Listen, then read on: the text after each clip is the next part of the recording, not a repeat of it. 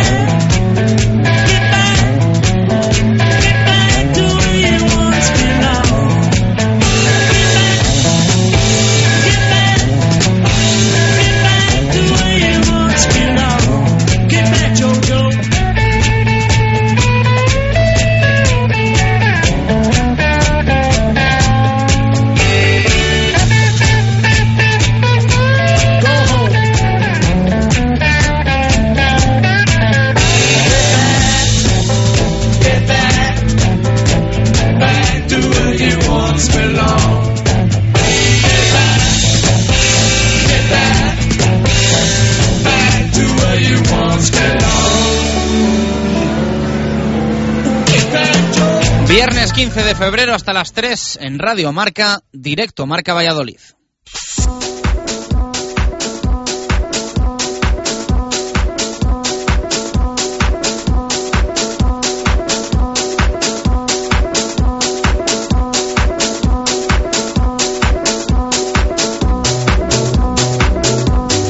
¿Qué tal? Buenas tardes. Ya es viernes, viernes de previas en nuestro programa local porque el fin de semana va a ser realmente intenso. Por orden, mañana a la una de la tarde juega el Quesos, a las cuatro y media el Chami, seis y media para el Cuatro Rayas Balonmano Valladolid y siete y cuarto turno del Blancos de Rueda. Así que sábado especial e importante el que tenemos mañana, el domingo a las 7 en Zorrilla, Real Valladolid, Atlético de Madrid.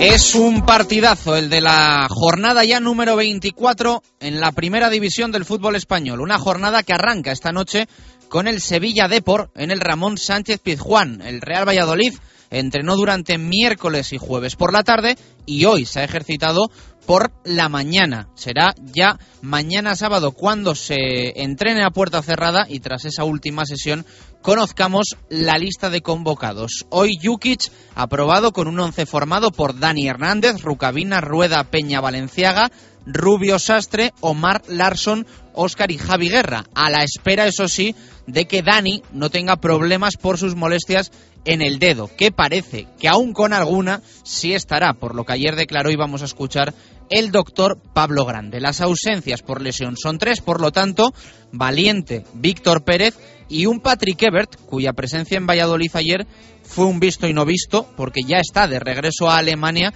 para afrontar allí la fase media, podríamos decir, de su recuperación. En principio se perderá aproximadamente otras tres jornadas ligueras, esto como poco.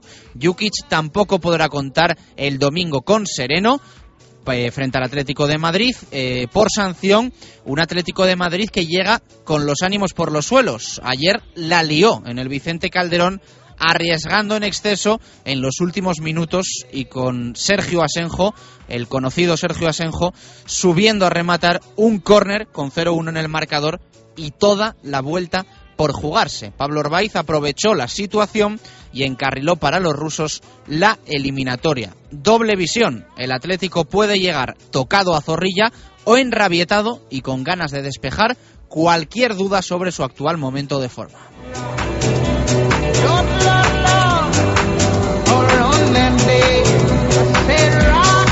En baloncesto contraste un día más entre la situación deportiva y la situación económica. Escalofriante la información que hoy podemos leer en el Mundo Diario de Valladolid que desglosa las cuentas y las deudas con sus trabajadores, el Blancos de Rueda. Un Blancos que mañana en lo deportivo se juega mucho, por no decir muchísimo en San Sebastián a partir de las 7 y cuarto de la tarde. No estará Edgar Sosa, pero Roberto va recuperando efectivos. Hoy ha comparecido en rueda de prensa para hablar de ese encuentro de mañana frente a Lagunaro, actual colista de la categoría, con cinco victorias menos que las que suma el Club Baloncesto Valladolid.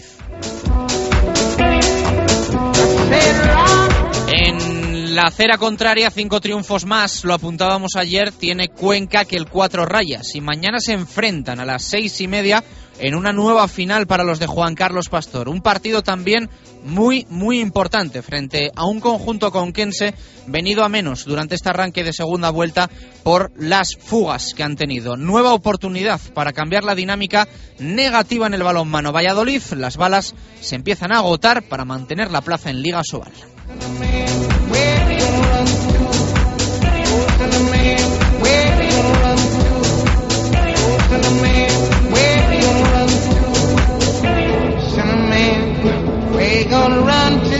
En rugby sábado importante para Quesos y Chami. Ayer lo contamos y repasamos con David García. En Pepe Rojo mañana sábado, como decimos, una de la tarde. El BRAC va a recibir al Atlético de Madrid, aperitivo de lo que va a ser el domingo en el fútbol con el Real Valladolid Atlético de Madrid. Y a las cuatro y media en Landari Toki juega el Chami, visita a Hernani.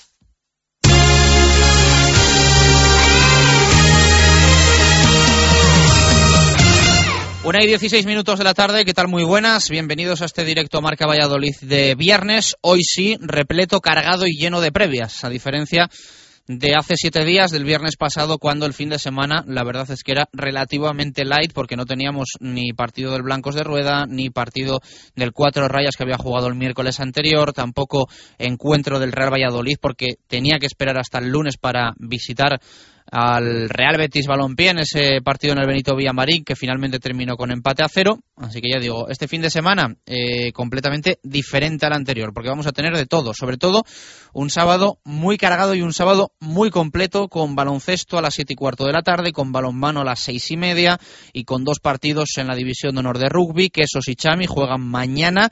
El Quesos, eh, como acabamos de contar, a la una de la tarde en Pepe Rojo frente al Atlético de Madrid y el Cetrans El Salvador a Hernani a partir de las cuatro y media. Para el domingo va a quedar el plato fuerte del fin de semana, que es la visita del Atlético de Madrid al nuevo estadio José Zorrilla. Partido que se va a jugar a las 7 de la tarde, enmarcado en la que ya es la jornada número 24 en la primera división del fútbol español. Una jornada que empieza hoy a las nueve y media de la noche con el partido en el Ramón Sánchez Pizjuán entre el Sevilla y el Deportivo de La Coruña. A las 4 de la tarde de mañana sábado, Getafe Celta.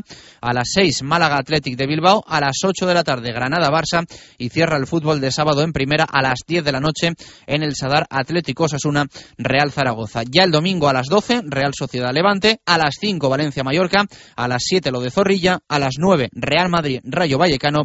Y también a las 9 del domingo, Real Club Deportivo Español Real Betis Balompié en Cornellá el Prat. Ese va a ser el fin de semana futbolístico en la primera división, ya la jornada número 24 para el Real Valladolid frente al Atlético de Madrid. Un Real Valladolid que se entrenó miércoles eh, por la tarde, jueves por la tarde, ayer entrenamiento vespertino en el nuevo estadio José Zorrilla, a puerta abierta pero en el estadio, y hoy entrenamiento por la mañana.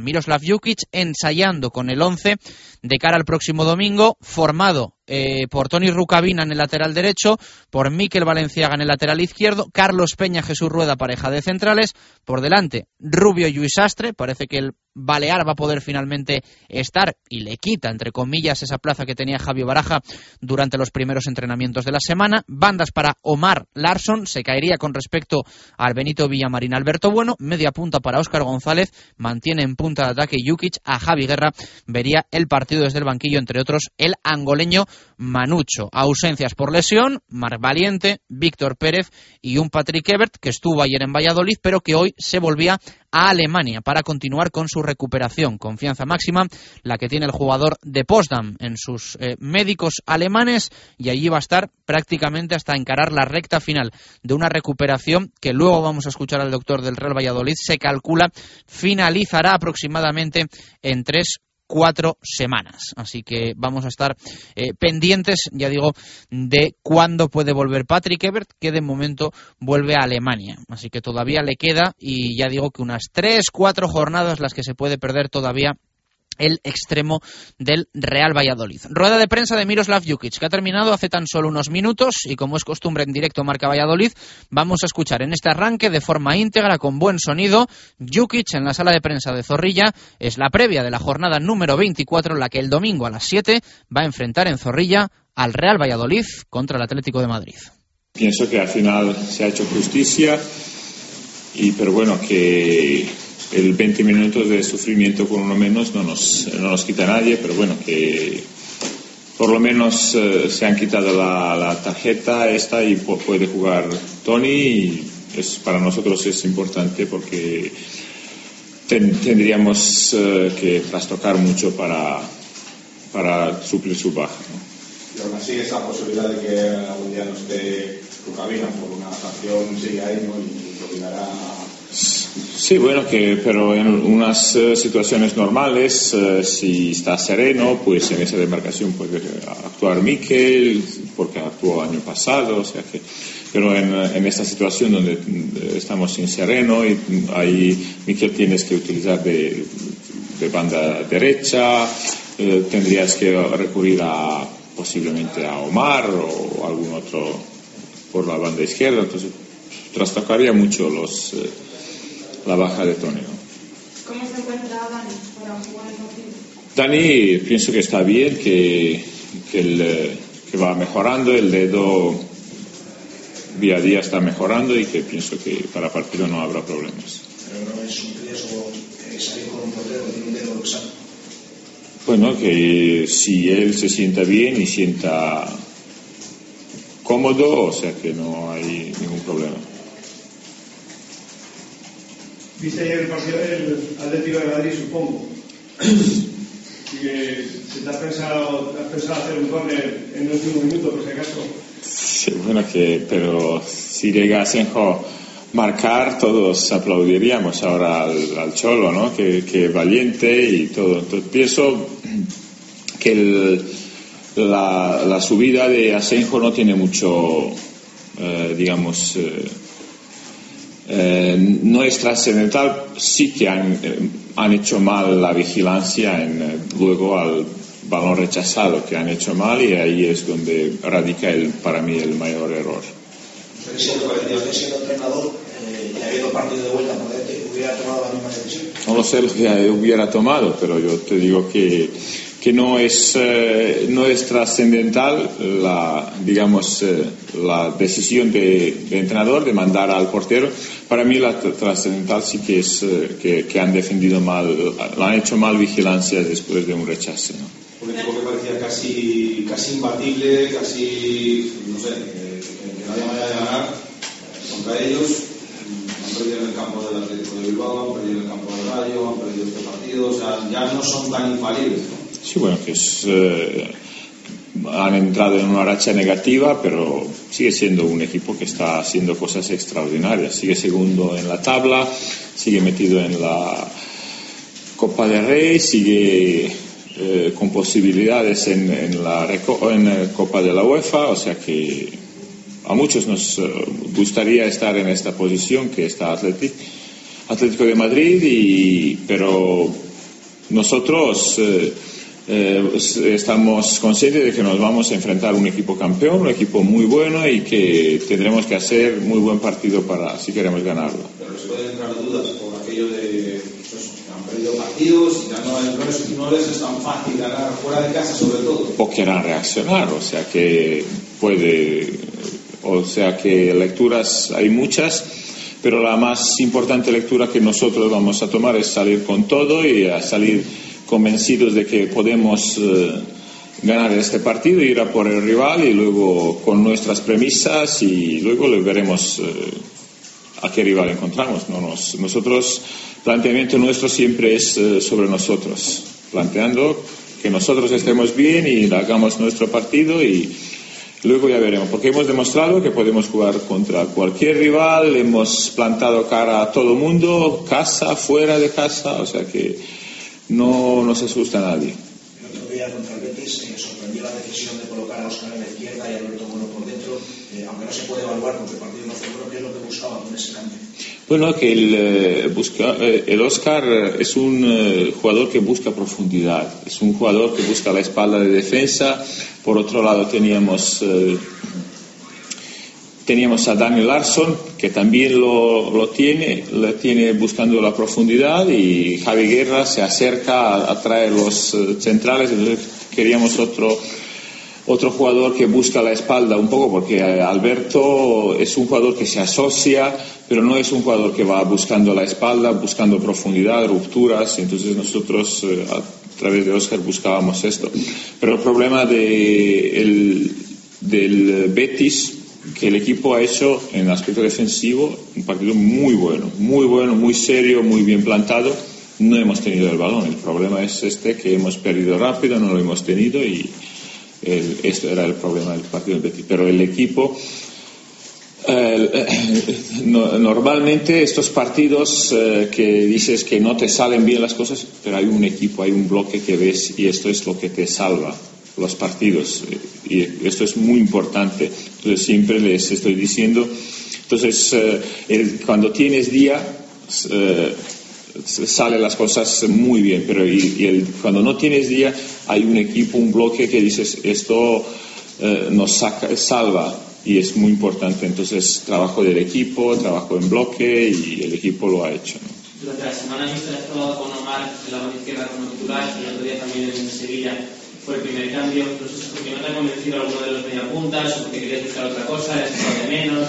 buscamos nosotros buscamos alternativas buscamos eh, que la gente esté enchufada y que nos eh, sabemos que tenemos eh, perfiles distintos y que nos da distintas cosas entonces para cada partido nosotros vamos buscando lo que nos interesa no es que uno no hace bien las cosas sino los, lo que nos interesa para cada partido. El equipo tiene 30 puntos, está con la puntuación, una puntuación buena.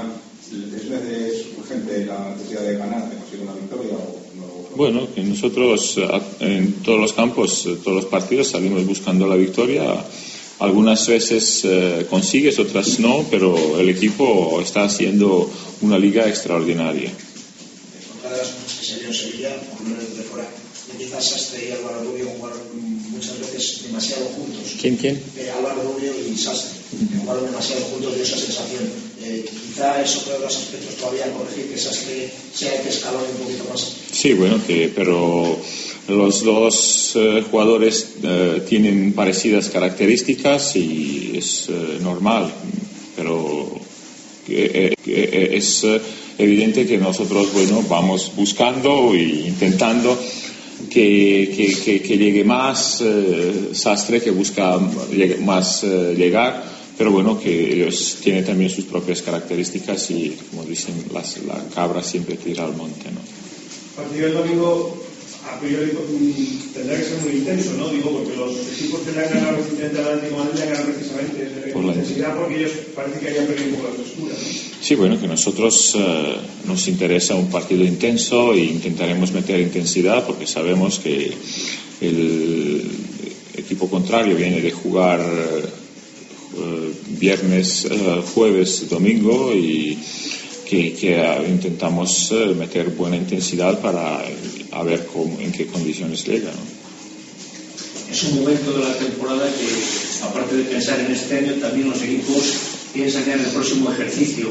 En el caso suyo, Mister, ¿le gustaría seguir aquí la próxima temporada? ¿Tiene ofertas para marcharse? ¿Qué pasa por su cabeza? No, lo único pasa la salvación y lo antes posible conseguir 45 puntos, hacer bien las cosas con el Valladolid y otras cosas ni, ni planteo, ni lo miro, ni me interesan, o sea que yo eh, miro día a día porque, porque sé que, eh, eh, mira, hace, no sé, dos o tres semanas eh, hablamos eh, de, se hablaba de un Atlético de Madrid impresionante y ahora ya estamos dudando, ¿no? Entonces, el fútbol las cosas cambian eh, cada semana, entonces hay que estar muy metido, muy atento para que, digamos, las cosas no cambian y cambian en, un, en una semana panorama, entonces hay que estar muy atento y con lo presente y no mirar muy lejos eh, en el futuro porque realmente el,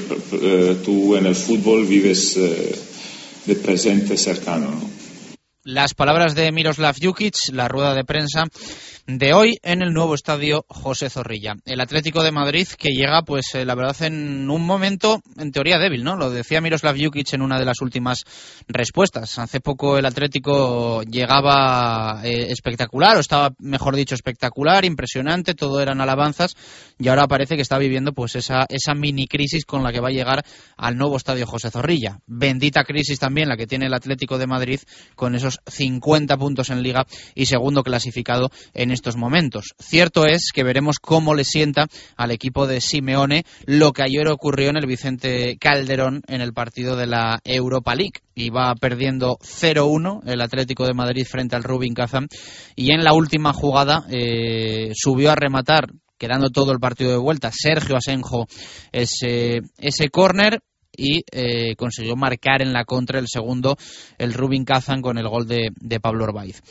lo decía Miroslav Jukic, mmm, él no le daba tanta importancia al hecho de que Asenjo hubiese subido a rematar el córner, sino que después el Atlético defendió mal la jugada, ¿no? Siempre Jukic centrado en esa intensidad defensiva, eh, intensidad defensiva que tanto le gusta al, al técnico serbio del, del, Real Valladolid y bueno, pues también son los detalles en los que se fijan más, pues los entrenadores, eh, más allá del gesto, el detalle de que Simeone mandase subir a, a Sergio Asenjo, que bueno, pues también a la postre pues eh, quedó demostrado que había sido un error porque mmm, se hubiese ahorrado un gol que hubiese desde luego dado más opciones para el partido de vuelta a un Atlético de Madrid que ahora lo tiene en chino-filipino para pasar. Pero bueno, en el fútbol hemos visto absolutamente todo tipo de situaciones y para nada, ¿eh? está eliminado de esta Europa League 2012-2013 el Atlético de Madrid. Eh, domingo, ya decimos, ese partido en el nuevo estadio José Zorrilla.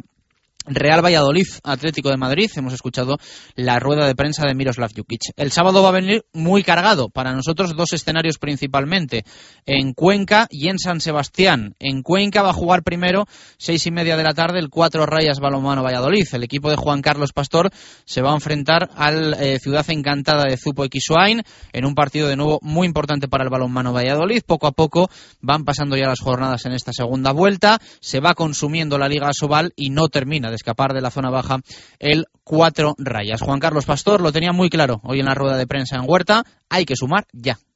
Eh, yo creo que hay que, sumar, que cambiarán mucho las cosas desde desde, el aspecto, desde el aspecto anímico en cuanto sumemos,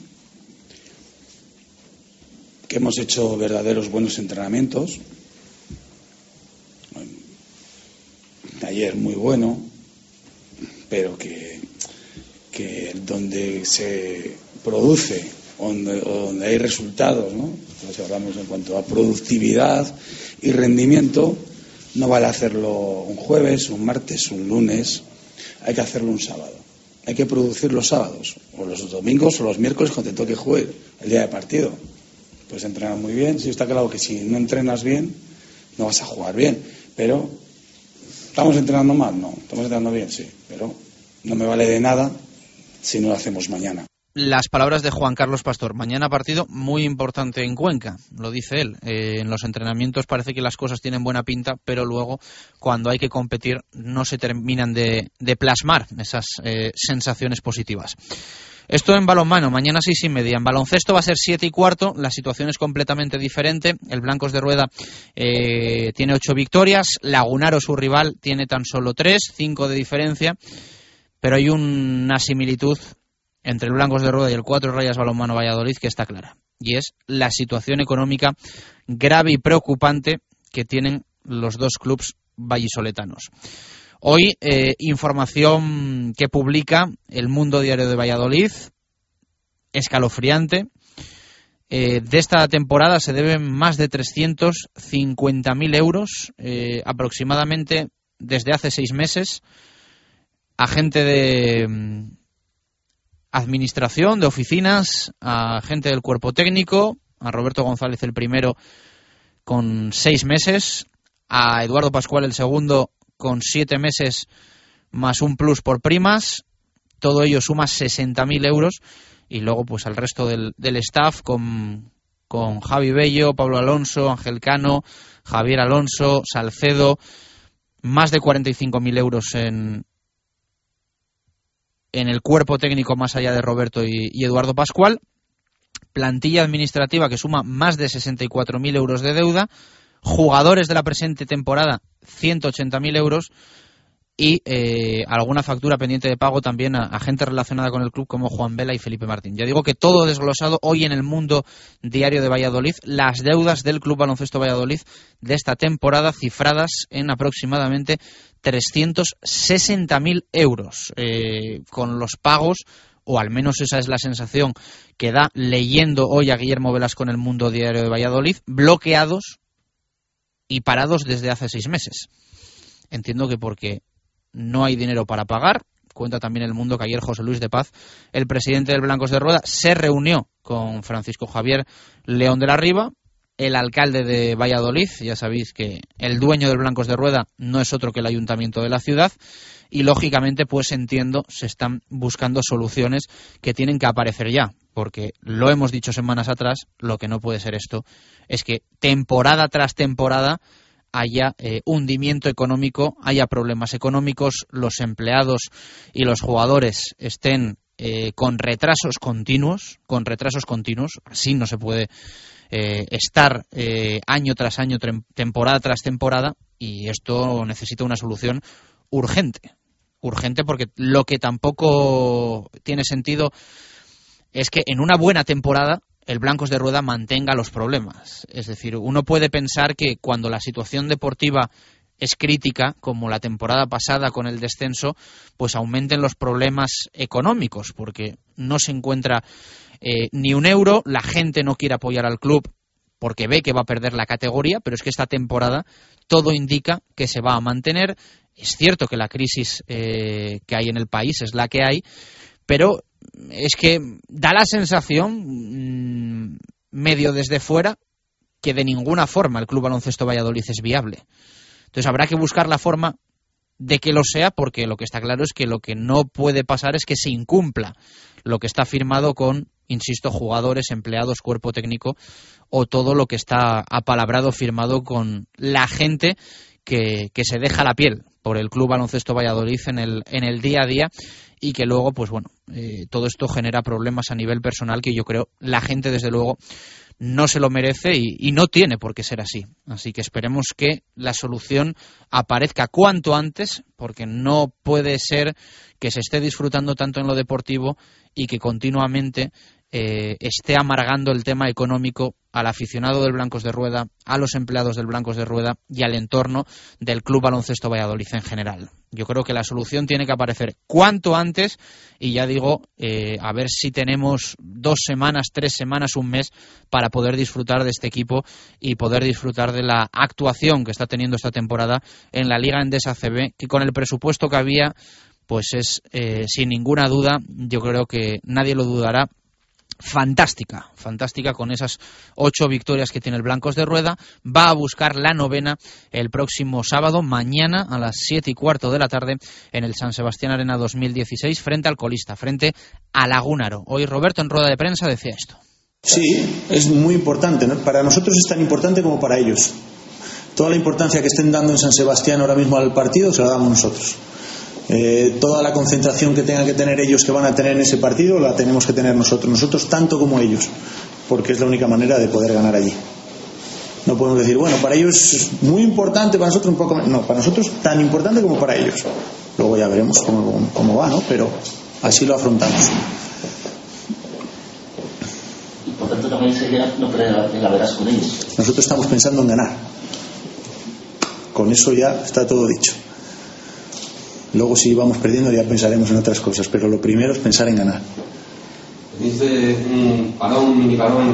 Las palabras de Roberto hoy en rueda de prensa hablando del partido de mañana, partido importante y que puede marcar yo creo que una brecha decisiva y posiblemente definitiva de aquí al final de esta Liga ACB 2012-2013. El rugby va a ser mañana sábado todo, el BRAC a la una recibe en Pepe Rojo al Atlético de Madrid, como hemos dicho, pues para ir calentando motores, con todos los respetos a, los amantes del rugby, para ir calentando motores eh, en lo que es un partido de un equipo vallisoletano frente al Atlético de Madrid. El plato fuerte será el domingo a las 7 con el partido en el nuevo estadio José Zorrilla. Y a las eh, cuatro y media de la tarde en eh, Landari Toki juega el eh, Cetrans El Salvador visitando a Hernani. Son dos partidos importantes, cada uno para su objetivo. El Quesos que quiere volver a saltar el liderato o al menos seguir en la parte alta de la clasificación y el Cetransa no arriesgar su posición de playoff. Esperemos que sea un gran fin de semana para todo el deporte vallisoletano en líneas generales. 20 minutos para llegar a las 2 en punto de la tarde. Hasta las 3 pulsamos F5 en todo lo que va a ser un fin de semana de vértigo en el deporte de la ciudad.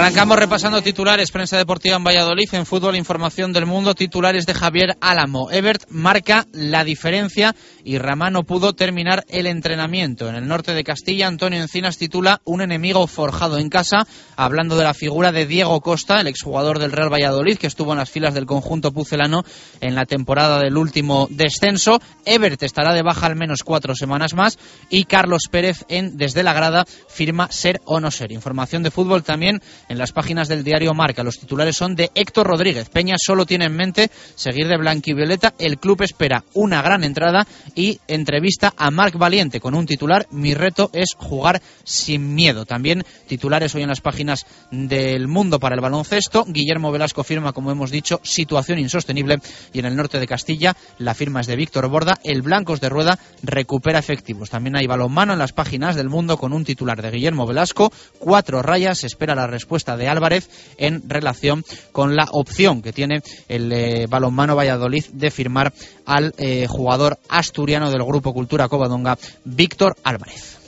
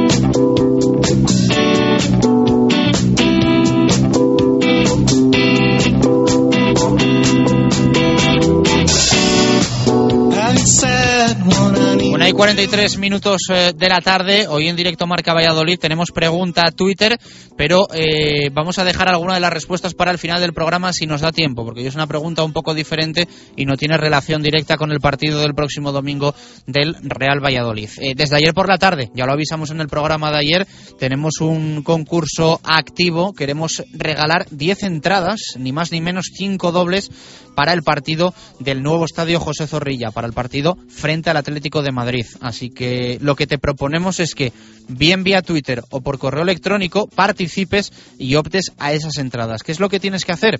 Eh, tienes que eh, tuitear 10 jugadores de los 10 últimos años del Real Valladolid, porque eh, las entradas son cortesía de Nissan Eilo Motor, el concesionario Nissan en la avenida de Gijón. Son ellos los que te regalan las entradas y, bueno, pues queremos tener esa relación de los 10 años que cumple Nissan Eilo Motor con eh, los 10 últimos años del Real Valladolid y esos 10 jugadores que queremos que bien nos tuitees eh, por Twitter, eh, simplemente poniendo los 10 jugadores que tú quieras, tus 10 jugadores preferidos o los que más te apetezca, y añadas, eso sí, el hashtag Nissan Eilo con el Pucela, Eilo con Y, y siempre todo seguido poniendo la almohadilla delante. No tiene eh, ninguna dificultad. ¿eh? Nissan Eilo con el Pucela, todo seguido, lo ponéis a continuación o antes de esos 10 jugadores de los últimos 10 años, de la última década en el Real Valladolid. Eh, si queréis participar por correo electrónico, nos podéis escribir a radiomarcavalladolid.com, no el correo de Pucelano,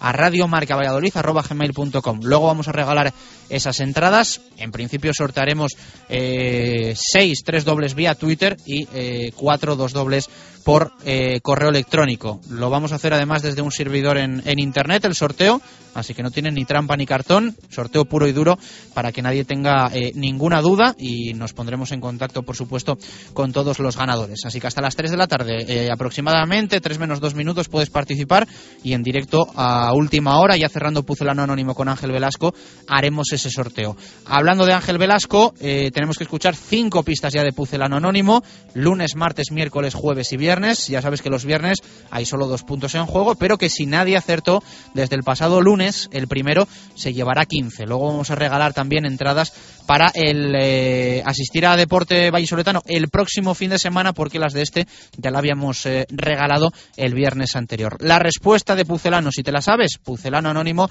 rm.gmail.com. Escuchamos ya la carta completa.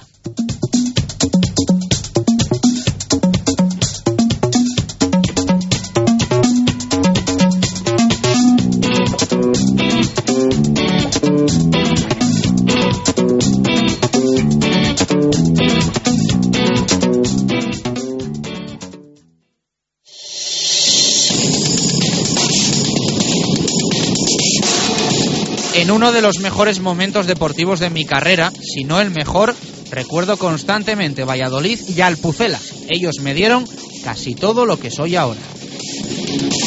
Sin ataduras al club pucelano vivo un buen momento. Anoto goles, asisto a mis compañeros, consigo victorias para mi equipo y sigo demostrando el buen golpeo de balón que me caracteriza.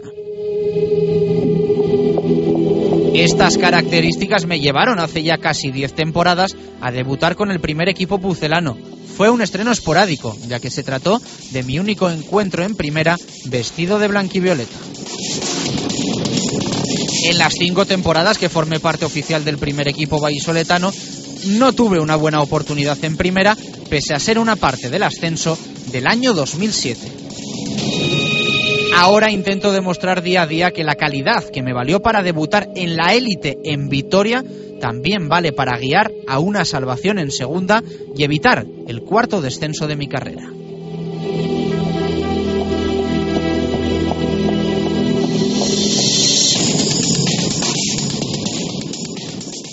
Radio Marca Valladolid, 101.5 FM. Para empezar, tortilla de bacalao. Después, bacalao al pilpil con pimientos del piquillo. Seguimos con chuletón a la parrilla y terminamos con un exquisito queso idiazábal acompañado de nueces y membrillo. Todo esto y toda la sidra que te apetezca beber por solo 28 euros y medio en la sidrería Lur. Con platos de carta, salones privados, terraza y un amplio jardín para disfrutar de una agradable copa. Lur es un lugar ideal para celebrar bodas, bautizos, comuniones o cualquier acontecimiento. Descubre la sidrería Lur en el camino de Zaratán sin número junto al Estadio Zorrilla, donde el antiguo restaurante El Castillo, Sidrería Lur, 983 105 105.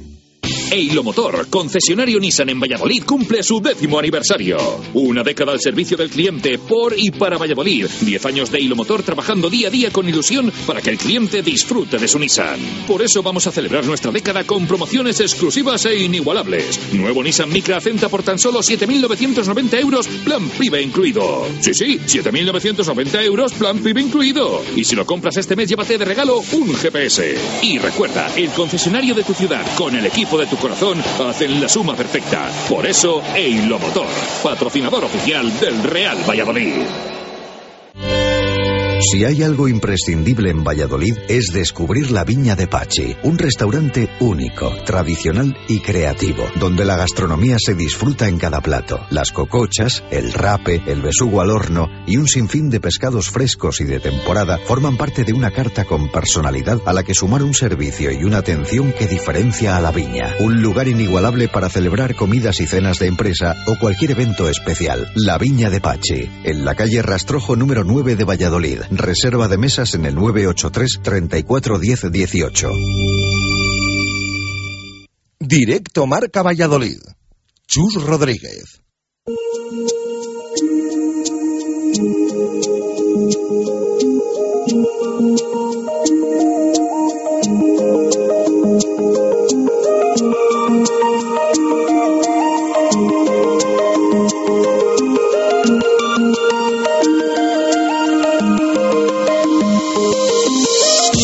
Minutos para llegar a las dos en punto de la tarde. Continuamos en directo Marca Valladolid. Saludo a Gonzalo Quintana. Gon, ¿qué tal? Muy buenas, ¿cómo estamos? Entramos en zona mixta y vamos a repasar categorías inferiores de fútbol. Te vuelvo a saludar, que no te hemos escuchado. Ah, hola Chus, ¿qué tal? ¿Cómo Ahora ya, perfecto. O casi perfecto. Eh, ¿Qué tal por arriba? ¿Qué tal en el entrenamiento? ¿Acabas de llegar? Sí, bien, bueno, pero la prensa ya la hemos, la hemos escuchado. La verdad que, bueno, analizando también un poco el partido contra el Atlético de Madrid, un poco también ha hablado del partido contra contra el Betis. eh, bueno, le hemos preguntado, por supuesto, por el- la acción de ayer de, de Asenjo con el Cholo, ese 0-2 de Pablo Orbay, se había visto el partido y, y, bueno, la verdad, una rueda de prensa en la que mm, ha mostrado que está, yo creo como siempre, ¿no? con confianza, con ganas de que, de que el partido empiece. Y el trabajo del equipo, pues bueno, que, que sigue siendo bueno, que el equipo ha dado la cara ante todo el mundo y que la también, está convencido, ante el Atlético de Madrid, ¿no? Veremos a ver, em, yo donde más dudas tenía era en la portería, pero em, yo creo que Yuki las ha despejado, ¿no? Diciendo que, bueno, que Dani cree que, que está, que el dedo va evolucionando bien y prácticamente ha venido a decir que, que va a jugar el domingo, sí o sí. Bueno, luego en el fútbol eh, te pregunto qué te pareció lo de Cholo Simeone y lo, Vale. de, lo de Sergio Asenjo. Javi Pardo, ¿qué tal? Buenas tardes, ¿cómo estamos? Hola, ¿qué tal? Buenas tardes, Chus. Hoy sí que contamos contigo, que el lunes te, te echamos bastante de menos. Eh, bueno, vamos a repasar el fin de semana de fútbol en inferiores, empezando Gon por la tercera división y el partido del Promesas de Javi Torres Gómez, que recupera la actividad después de, del parón que tuvo por ese partido contra el Palencia, que bueno, se, se le dan los tres puntos automáticamente al, al haber dejado la competición el, el equipo palentino. Sí, el domingo va a volver a la actividad del Promesas a las cuatro y media de la tarde contra un rival complicado, un viaje complicado como es el del Atlético Astorga. Además, teniendo en cuenta que es un equipo que empezó bastante mal, pero el segundo tramo de la temporada, desde mm, noviembre, diciembre más o menos, ha hecho muy buenos meses de, de competición, muchos puntos seguidos, muchos meses sin perder y, desde luego pues le ha upado hasta la sexta posición con 41 puntos. Ya sabía en verano que era un equipo que la Astorga que bueno que iba a estar seguro peleando arriba, que había hecho una inversión también fuerte por intentar atraer jugadores eh, de los mejores de la tercera y hacer un once una plantilla muy competitiva y ya digo que, que empezó mal pero bueno luego la competición le ha ido poniendo también en base a su mérito más o menos donde tiene que estar y es un partido que para el Astorga pues si consigue ganar se, se puede enganchar a los puestos de playoff que ahora mismo marca el Promesas cuarto con 49 puntitos Javi, partido complicado. Sí, eh, lo que comenta Gonzalo, ¿no? Al final es un equipo de, de nivel, un equipo que, que tiene muy buenos jugadores y además coincide una jornada que yo creo que ellos se lo van a tomar un poco como, como una final. Primero, pues bueno, porque es un partido contra el Promesas, porque el Promesas por la situación en la tabla eh, pues también eh, puede acercarse mucho y además una jornada que coincide que juega también la segoviana eh, frente a la cultural y deportiva leonesa, por lo tanto va a tener también muy complicado la segoviana sumar y entonces puede ser eh, justo la jornada en la que Astorga puede aprovechar para recortar puntos tanto a la segoviana como, como al Promesas, así que yo creo que partido muy complicado, además bueno me imagino que que eh, al final Jukic tendrá que completar convocatoria también con jugadores de, de Javi Torres, imagino que Lolo seguro y, no sé si contará con, con Rubén Peña o con Pesca como posible refuerzo para, para la zaga, ya que bueno, Mar Valiente está lesionado y Sereno sancionado, así que bueno, veremos también un poco, me imagino que dependiendo de, de lo que se pueda llevar Miroslav Jukic, pues eh, Javi Torres también confeccionará su convocatoria. Bueno, pues pendientes, ¿eh? vamos a estar mañana de la, de la lista de convocados, eh, claro que sí, de, de Miroslav Jukic tras el entrenamiento a puerta cerrada. ¿Algo más que destacar de, tercera división? ¿Algún partido, Quintana, algo? No, bueno, yo creo que probablemente si te pones a mirar un poco el resto de, de partidos. Hay un, partidazo, eh, segundo contra quinto, Cultural y Deportiva Aranesa contra Gimnástica Segoviana el domingo a las 5 de la tarde, que puede servir para que en caso de sumar los tres puntos el Promesas en Astorga y la Segoviana pues perder en el Reino de León pues para distanciarse un poquito más no se pueden dar muchos condicionantes porque el Promesas ganando pues eh, conseguiría 52 puntos dejaría em, a 11 al Atlético Astorga que sería el sexto clasificado con 41 y si la Segoviana pierde en el Reino de León pues serían 7 puntos ya de margen también no es un partidazo la verdad segundo contra quinto como digo y la Segoviana que ya lo contamos la semana pasada pues está teniendo también esos em, problemas económicos que bueno también están bajando un poco el rendimiento. Los entrenamientos también han amenazado algún día con, con plantar. Lo contamos la semana pasada así que veremos si, si no les afecta. Y, y ya digo partido muy importante también para la segoviana que de momento es el rival directo que, que tiene ahora el Promesas por los playoffs. Venga, vamos con la preferente. en la preferente sábado a las 4 de la tarde Universitario Club Deportivo Navarres y el resto de vallisoletanos el domingo a la 1 Villa de Simancas Onzonilla, 4 y medio Río Seco Atlético Tordesillas, 5 menos cuarto Mojados Gimnástica Medinense. Partido muy complicado para el Río Seco que recibe a uno de los eh, colíderes como es el Atlético Tordesillas y en el resto de representantes vallisoletanos pues va a estar muy interesante el derbi el Universitario y el Cecosa Navarres y también tenemos derbi entre el Mojados y la Gimnástica Meinense que además se encuentran prácticamente muy juntitos en, en la tabla, separados con bastantes puntos, aunque son octavo y décimo respectivamente. Javi. Sí, y, y también eh, habría que contar, eh, bueno, ha pasado justo esta semana una denuncia de, de alineación indebida, ¿no? Del, del Tordesillas en ese partido de la que contábamos, bueno, contaba Gonzalo el lunes, ¿no? De Tordesillas Universitario, empató a cero y bueno, eh, hubo una aline- alineación indebida ya que ha habido un jugador que, que jugó los tres primeros partidos con el Tordesillas y que luego fichó por el Universitario y entonces, bueno, eh, la norma dice en preferente que ese, que ese jugador no puede jugar contra el que fue su equipo. Total, que se jugó el partido, empató a cero y ahora, bueno, Tordesillas ha puesto eh, la denuncia a la federación de alineación indebida y parece que le podrían quitar los tres puntos a- al bueno, le podrían quitar tres puntos al universitario y esos tres puntos que le van a hacer meterse todavía más en problemas y dar vida, bueno, bastante vida al Ciudad Rodrigo y al Río Seco, que como decía también Gonzalo, eh, tiene una, vamos, una visita muy complicada, que es la del Tordesillas, que me imagino que también eh, querrá sumar, porque hace dos jornadas estaba con líder destacado, es- creo que incluso sacando seis puntos, y ahora mismo pues es colíder empatado con, con el Onzoniña y la Bañeza. Al final, bueno, esto es muy complicado, y yo creo que también eh, para las efemérides no se habrá pasado alguna vez que tres derbis en dos jornadas seguidas. Me parece que ya nos podían haber repartido un poco más los derbis, porque al final en dos semanas parece que se nos juntan todos. ¿Qué opináis de la situación del partido universitario Torde?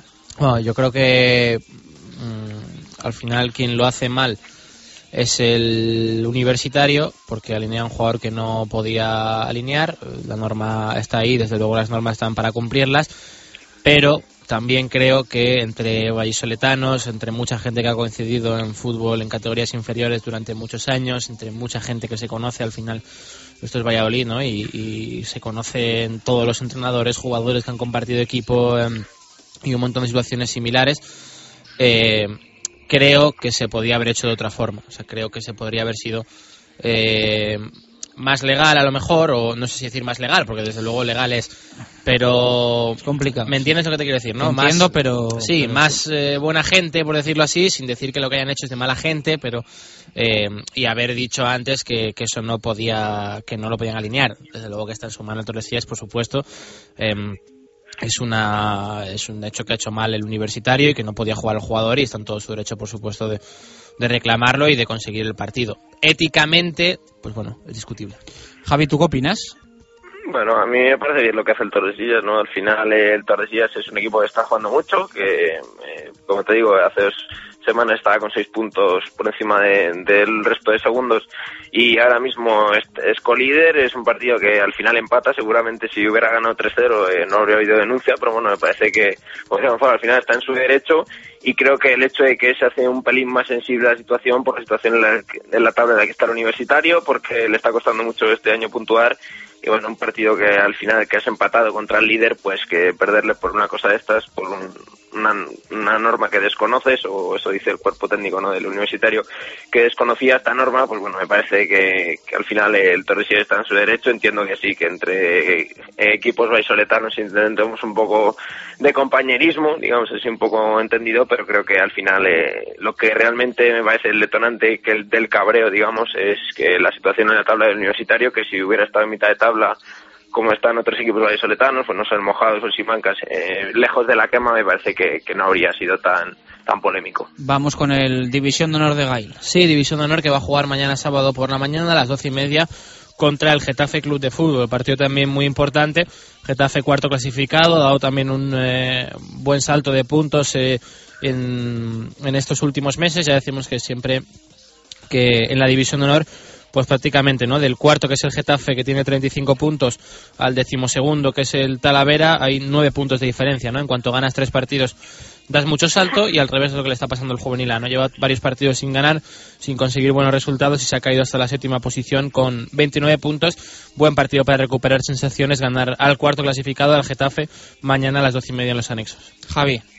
Sí, además yo creo que, que el de Bail está en una situación bueno, más o menos cómoda. Eh, eh, no tiene problemas, yo creo que al final de mantener la categoría no va a tener, es complicado que llegue al playoff, así que yo creo que también para ellos se le deben plantear un poco como estos partidos que quedan para disfrutar, para oye, para, para seguir mejorando y al final en el fútbol de formación eh, nos olvidamos un poco también de la clasificación y que los chavales disfruten y aprendan desde luego. Además, eh, bueno, División de Honor que también eh, está con bastantes bajas, eh, hay varios lesionados, ya comentamos el tema de la portería ha tenido, bueno, un poco de mala suerte y unido otros factores, porque los dos porteros que empezaron eh, la temporada con él ya, ya no están, tienen que jugarlo todo eh, Dani Hernández, que es un portero de primer año, y bueno, ahora Kevin también, uno de los jugadores destacados, está con la selección canadiense, creo que va a estar eh, casi un mes fuera de Valladolid, así que bueno, se suman muchos factores y, y al final creo que es un poco también de mala suerte, pues eh, al final el, el equipo de Gail se ha quedado un poco sin objetivo, eh, faltando pues prácticamente ocho jornadas, ¿no?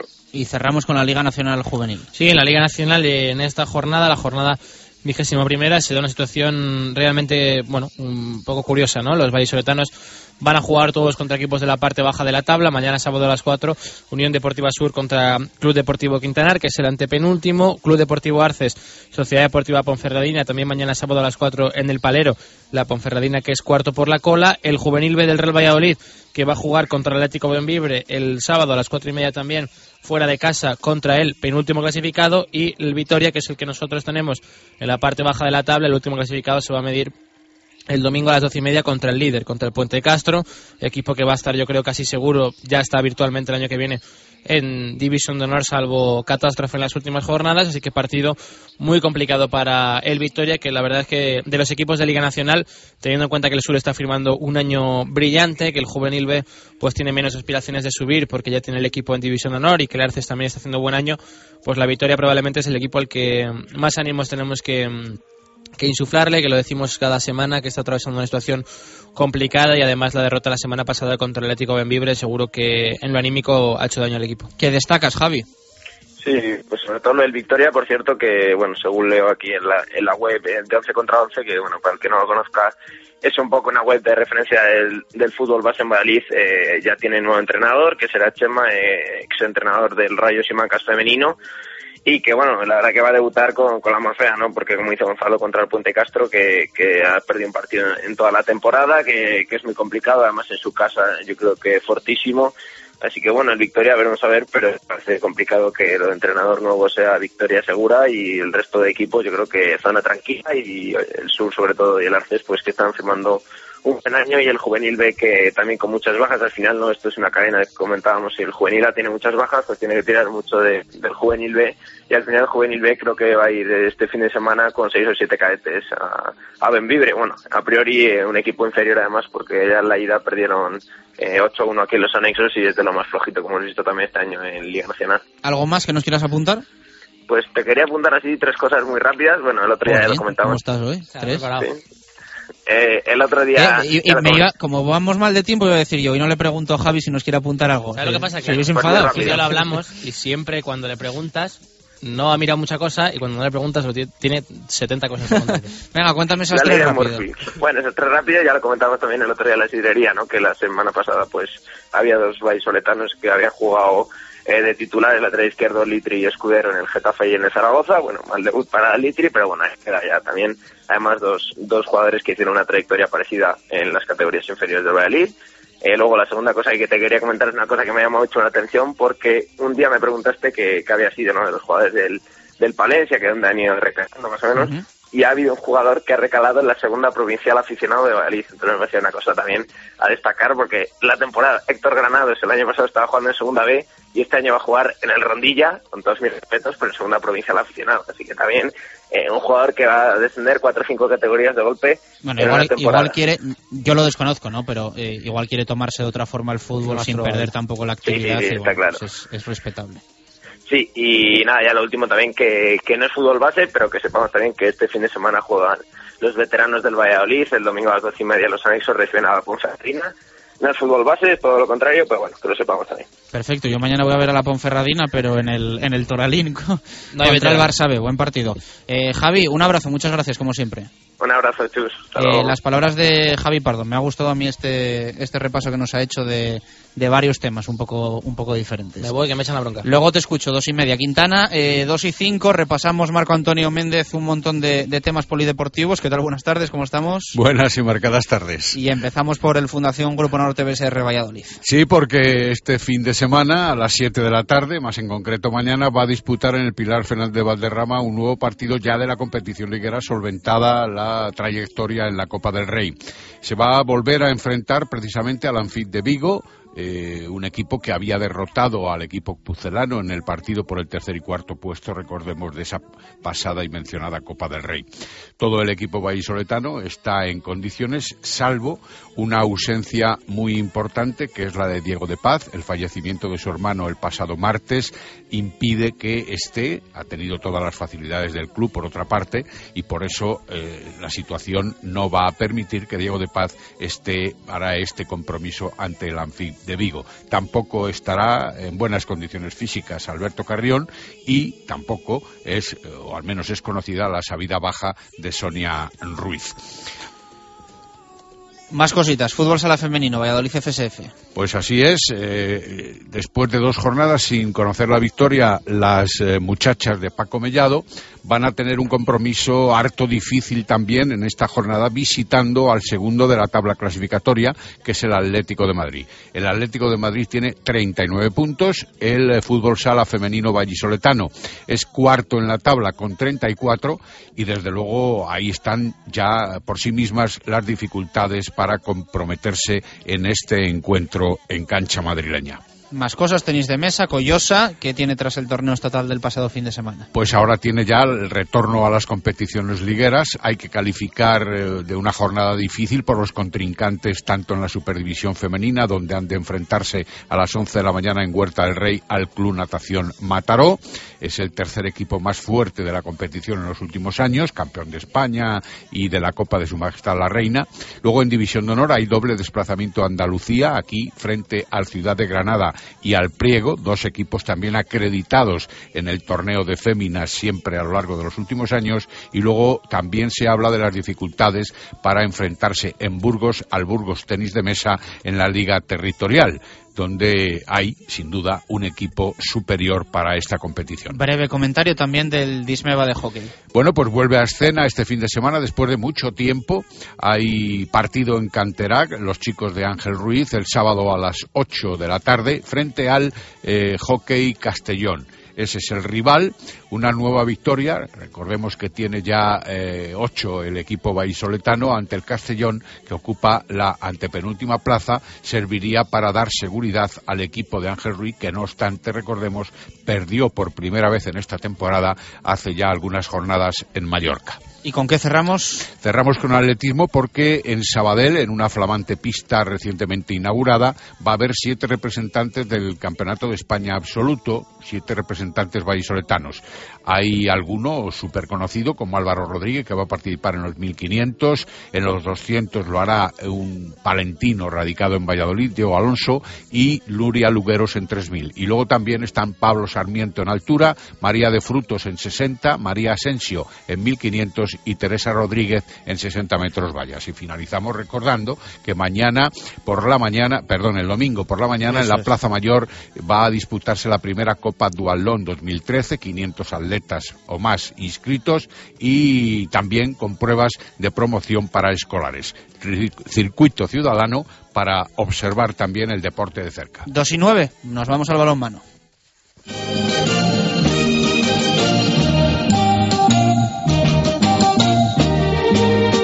Directos al balonmano. Marco Antonio Méndez.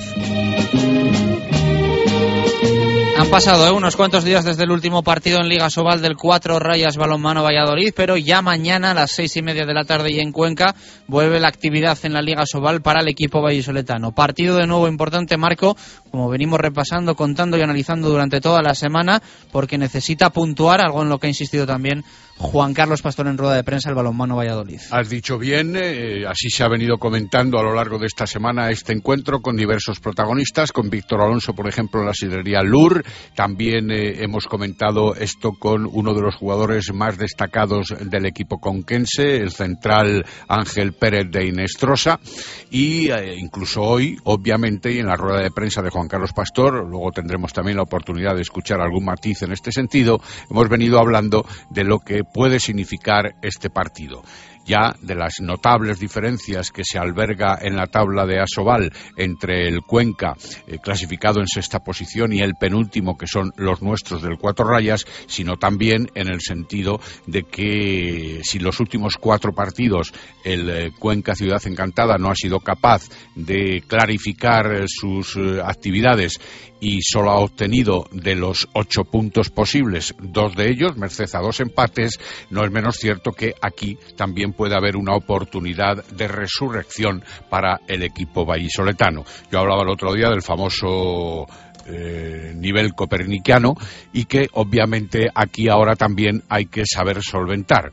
Hay un nudo gordiano importante en este partido de Cuenca que puede significar, en el caso de puntuar, algo positivo en cuanto a la ilusión, a la motivación y a la capacidad de los hombres de Juan Carlos Pastor si se obtuviera al menos un empate y teniendo en cuenta la trayectoria más cercana o más inmediata que implica la competición de Asobal en esta segunda vuelta y que no es sino hablar de un calendario teóricamente más favorable y en el que se empezaron a obtener puntuaciones a lo largo de la primera parte de la Asobal. Escuchamos al técnico del Cuatro Rayas Balonmano Valladolid hoy en rueda de prensa hablar de esa necesidad de sumar cuanto antes.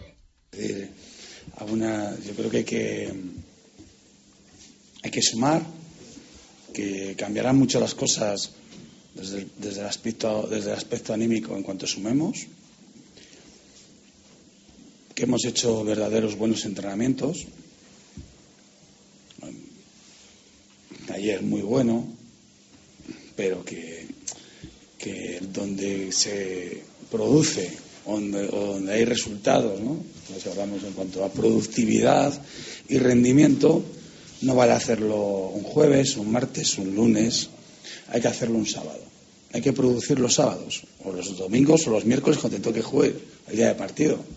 Puedes entrenar muy bien, sí está claro que si no entrenas bien, no vas a jugar bien, pero ¿Estamos entrenando mal? No. ¿Estamos entrenando bien? Sí. Pero no me vale de nada si no lo hacemos mañana. Un Juan Carlos Pastor que insiste en erradicar sus puntos negros en los partidos porque son capaces. Mira, si yo viera que no, que no somos capaces de, de jugar a esto, no somos capaces ni de hacer las cosas, no somos capaces de en ningún momento de, de pedir lo que hacemos, de, hacer lo que pedimos, pues digamos que es imposible. Pero es que, hay que es que se puede hacer, o se está haciendo, pero hay que hacerlo ¿dónde? Los, los sábados. Si el punto negro nuestro, estoy dando muchos titulares hoy, el punto negro nuestro, ¿cuál es? En los días de partido, claramente. Es decir, a lo mejor hemos tenido equipos que han entrenado peor, pero que luego eran competitivos los días de partido, ¿no? Y nosotros necesitamos los días de partido sumar, porque yo creo que también no solo va a ser para nosotros, sino para los demás que nosotros podemos ir hacia adelante y ahora tenemos una serie de partidos donde ya sí que es obligado sumar. Un pastor que hablaba precisamente del partido de mañana. Esto decía sobre el rival, sobre Cuenca. Relaciones, sus unos contra unos, sus lanzamientos entre líneas, que es un poco todo va unido, ahora mismo. Y hay que jugar bien en ataque, no puedes perder balones. Es decir, ves tú el partido el otro día de. Hacemos todos los cortes que queráis, ¿eh? Todos. De Logroño, todos los cortes. Todos. ¿En estático? ¿Qué? ¿Dónde pierdes el partido? ¿Cuántas pérdidas? Los balones vientos de pérdidas. Y luego que hay que estar acertado a portería. Es decir, no se puede tener pérdidas en ataque. Si eres disciplinado, no te puedes pérdidas, no tengas pérdidas en ataque. Y luego que hay que acertar de 6 metros, no puedes acertar. Ellos te meten gol desde 6 metros, tú no eres capaz de meter un gol. Pero sobre todo las pérdidas. Otro día vienen goles, la diferencia viene de las pérdidas. Las pérdidas, de no colocarte bien en el balance, de no contar, de cosas, yo creo que muy sencillas y muy fáciles de mejorar con muy poco esfuerzo. No, es- no es, un triple tirabuzón con pirueta o, el, pa- o el triple mortal. Un Juan Carlos eh, Pastor que habló también del nuevo fichaje que tiene que hacer el Cuatro Rayas Balonmano Valladolid. ¿Cuál es el perfil? ¿Cuáles son los requisitos? Nosotros no podemos, nosotros necesitamos un jugador profesional. O necesitamos jugadores profesionales. ¿Vale? Sí. Es de que realmente llegan desde el primer día y vayan a hacer algo por el equipo. ¿Vale? Yo no puedo traer a alguien que tiene seis por delante y que no voy a poner. Y luego que, lógicamente, las decisiones deportivas las debo, tomar yo. Y luego, si se llega a un acuerdo económico, no, tengo nada que ver ahí, lógicamente. Es decir, hay que traer a alguien que realmente nos ayude a algo, no, al revés. Sí, sobre todo que alguien que tampoco, que no tiene nada que ver el chaval, el chaval tiene que seguir trabajando y buscando y, y haciendo su trabajo y jugar sus minutos, lo que sea, pero yo, yo no, el equipo, si buscamos a alguien, es alguien que desde el primer día creamos que puede aportar. Luego, si no aporta, es otro tema. Necesitamos, vuelvo a repetir, primero, un profesional. Está claro, Juan Carlos Pastor no quiere ofertas que vengan de algún sitio, sino más bien ofertas claras y concretas de la lista que él proporciona a la Junta Directiva. Y esto, en esa Junta Directiva, han de tenerlo muy claro. No vale cualquiera, sino que el entrenador lo verdaderamente valore. ¿Qué más eh, comentamos, Marco? Bueno, pues podríamos hablar de que continúa esa pretensión del central. Ha habido nombres que terminan cayéndose por unas razones o por otras. De las palabras eh, de Juan Carlos Pastor últimas se puede entresacar efectivamente que no todo lo que se quiere está también dispuesto a venir por unas u otras razones y podemos hablar también de quiénes son los hombres más significativos del eh, conjunto conquense. Uno, el que ayer entrevistábamos, Ángel Pérez Inestrosa. Dos, el guardameta viejo conocido de la afición vallisoletana, pero ya desde hace muchos años, Diego Moyano. Otro también, Adrián Sifré, desde el extremo derecho, puesto que buscan también la salida al contraataque, e incluso, por otro lado, citar también a Pablo Simonet, uno de los tres hermanos de la saga balonmanística argentina, incluso de padres también balonmanistas, y que están, han estado en España y también por Europa en alguno de los casos. Hay gente que verdaderamente conoce esto del balonmano y está respondiendo en el Cuenca al margen de las instrucciones y de las exigencias, porque también en ese sentido juegan la baza que Zupo y Kisoain trata siempre de inculcar a los equipos que él dirige. Perfecto. Eh, me ves sonriendo porque estoy un poco... Que habías visto No, el- repasando todo lo que nos ha llegado para hacer el sorteo de las entradas eh, frente al Atlético de Madrid. Eh, hay una persona que ha dicho que nos ha enviado 91 correos electrónicos. será que tiene mucho tiempo. 91. Jolines. Eh, impresionante, vamos. No, Eh, no digas el nombre de momento. ya es mala suerte luego. Que no le toque. No, habrán llegado otros a, a mayores por correo electrónico. Yo, bueno, yo creo que tweets a- a- habrá unos más de 500. eh, Correos electrónicos yo creo que, bueno, sí, habrá otros otros 100 más los 91, unos 200. Es que 91. Y hay que, y hay que hacer eh, elección de 10 jugadores del Valladolid. Encaje de bolillos para ver la bondad de esos mensajes, de esos correos, la certeza de sus pretensiones y el sorteo puro. Sí, sí, sí. No, ha, ha enviado los... No, los 10 mismos. Ha enviado todos los correos electrónicos. Bizarri, Rucabina, Ever, Diego Costa, Caminero, Marcos, Víctor, Llorente, Borja, Hornos y Rafa. Bueno. Esos son los, los 10 jugadores de este, de este oyente. Ya te digo, 91 correos, casi nada. Que felicite, En cualquier momento va a llegar el número 92. que felicite a Alberto Marcos de paso y yo felicito de paso a Roberto Pérez, el jugador del Cuatro Rayas, que cumplen años hoy. Apuntado queda. Marco, un fuerte abrazo. Hasta el lunes. Esperemos contar el lunes una victoria del balonmano Valladolid. 2 y 19. Hacemos una pausa y nos vamos al básquet con Diego Rivera. Radio Marca Valladolid, 101.5 FM. Si hay algo imprescindible en Valladolid es descubrir la Viña de Pachi, un restaurante único, tradicional y creativo, donde la gastronomía se disfruta en cada plato. Las cocochas, el rape, el besugo al horno y un sinfín de pescados frescos y de temporada forman parte de una carta con personalidad a la que sumar un servicio y una atención que diferencia a la Viña. Un lugar inigualable para celebrar comidas y cenas de empresa o cualquier evento especial. La Viña de Pachi, en la calle Rastrojo número 9 de Valladolid. Reserva de mesas en el 983 34 10 18. Eilo Motor, concesionario Nissan en Valladolid, cumple su décimo aniversario.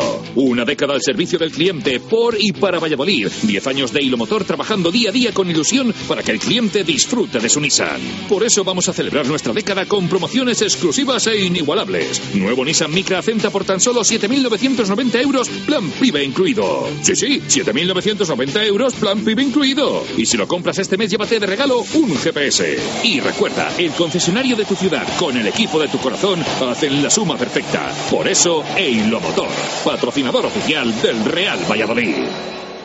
Para empezar, tortilla de bacalao. Después, bacalao al pilpil con pimientos del piquillo. Seguimos con chuletón a la parrilla y terminamos con un exquisito queso idiazábal acompañado de nueces y membrillo. Todo esto y toda la sidra que te apetezca beber por solo 28 euros y medio en la sidrería Lur. Con platos de carta, salones privados, terraza y un amplio jardín para disfrutar de una agradable copa. Lur es un lugar ideal para celebrar bodas, bautizos, comuniones o cualquier acontecimiento. Descubre la sidrería Lur en el camino de Zaratán sin número, junto al Estadio Zorrilla, donde el antiguo restaurante El Castillo, Sidrería Lur, 983-105-105. Directo Marca Valladolid. Chus Rodríguez.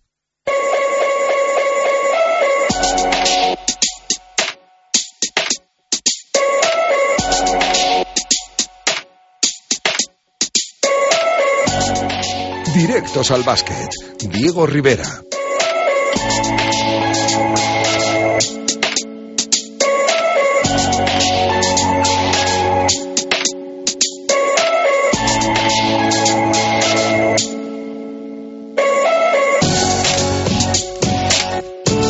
Dos y 21 minutos de la tarde, Diego Rivera, eh, vamos a hablar un poquito de, de baloncesto. ¿Qué tal? Muy buenas, ¿cómo estamos? Hola, ¿qué tal? Buenas tardes. El, el oyente de los 91 ya ha subido su apuesta a 100. Joder, está que, se, está que se sale.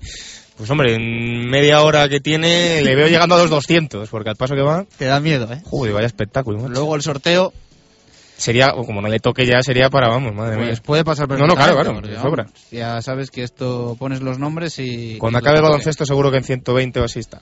Seguro. No sé, luego, luego te lo digo. Eh, bueno, eh, ¿qué tal Roberto hoy en rueda de prensa? ¿Qué novedades tenemos? Ya has leído esa información del mundo, al detalle todo lo que se adeuda a jugadores, empleados, cuerpo técnico y, y demás. ¿Qué te parece? Mm, Bueno, pues eh, la verdad, bueno, lo comentábamos un poco ya la pasada semana cuando, cuando salió sobre la información también en el mundo de, de la cantidad de dinero que se le debía a Eduardo Pascual, el director deportivo, y bueno, hoy un poco se ha ampliado eso y, y se ha comentado pues todo lo que se debe al cuerpo técnico, personal administrativo y todos los trabajadores que al fin y al cabo eh, están en las oficinas, llamémoslo así, del Club Baloncesto Valladolid. Mm, lo comenté la semana pasada y, sigo pensando exactamente lo mismo. Me parece eh, indecente que se le deba esa cantidad de dinero a todos los empleados del club creo que cualquier empresa pues que se quiera sostener y que quiera ir para adelante no se puede permitir estas deudas, sobre todo con sus empleados, porque si le debes a los empleados, pues exactamente lo mismo a, pues a proveedores y a, todos los patrocinadores, imagino, y a todas las personas que le tengas que dar dinero, mm, no concibo que el presidente siga negando la mayor y siga diciendo que, que todo está bien, que la situación económica es relativamente buena y que la cosa va medianamente bien y luego salgan estas informaciones. Y bueno, creo que lo que tiene que hacer es eh, asumir, dar un paso adelante y decir, bueno, pues quizás sí, lo que está pasando es que, la cosa no va bien, que todo lo que prometí, todas esas palabras que, comentó y que dijo, pues tanto en la rueda de prensa en el ayuntamiento como en sobre todo, y ya habiendo visto las cuentas y habiendo visto todo, la otra rueda de prensa de presentación de junta directiva y las, en definitiva, tres ruedas de prensa que ha dado, creo que han sido, pues eh, todo iba bien, todo iba a ser pues eh, buenas noticias y tranquilidad en el aspecto económico, pues mira, todo lo contrario. Yo puedo entender que, que las deudas de la temporada pasada pues no se estuvieran adeudando todavía, eso sí que lo podría llegar a entender porque que el presidente nuevo estuviera optando por pagar lo que se debía anteriormente, por miento, pagar lo que lo de este año y dejarlo del año pasado un poco más eh, de lado, pero lo que no puedo entender es que ni lo del año pasado ni lo de este, que siga adeudándose esta cantidad de dinero y, y es peligroso al fin y al cabo, porque bueno, ya una persona del, de administración Mm, se ha ido del club, ha pedido la rescisión de ese contrato y se ha ido. Mm, bueno, parece que esto no sale tanto a la luz, pero no es descabellado pensar que cualquier jugador de la plantilla del primer equipo pueda hacer lo mismo y decir, mira, no me estáis pagando, no me estáis dando mi dinero, cojo y me voy. O sea que bueno, la situación me parece, ya lo dije, lamentable y espero que se solucione, que de algún modo entre dinero y que la cosa se acabe solucionando, porque desde luego mm, la situación a corto o medio plazo se está poniendo muy fea y a pesar de que en lo deportivo va la cosa muy, muy, muy bien, en lo económico, que es lo importante y por lo que subsiste un club, la cosa se está empezando a poner muy peligrosa. Vamos a escuchar a un Roberto González que empezaba la rueda de prensa hablando de su regreso a la pista donde debutó en ACB. La verdad es que, bueno, vienen recuerdos de hace un año más o menos, ¿no? Y, sí que son distintos por ser la primera vez y, se recuerda de, de una manera especial.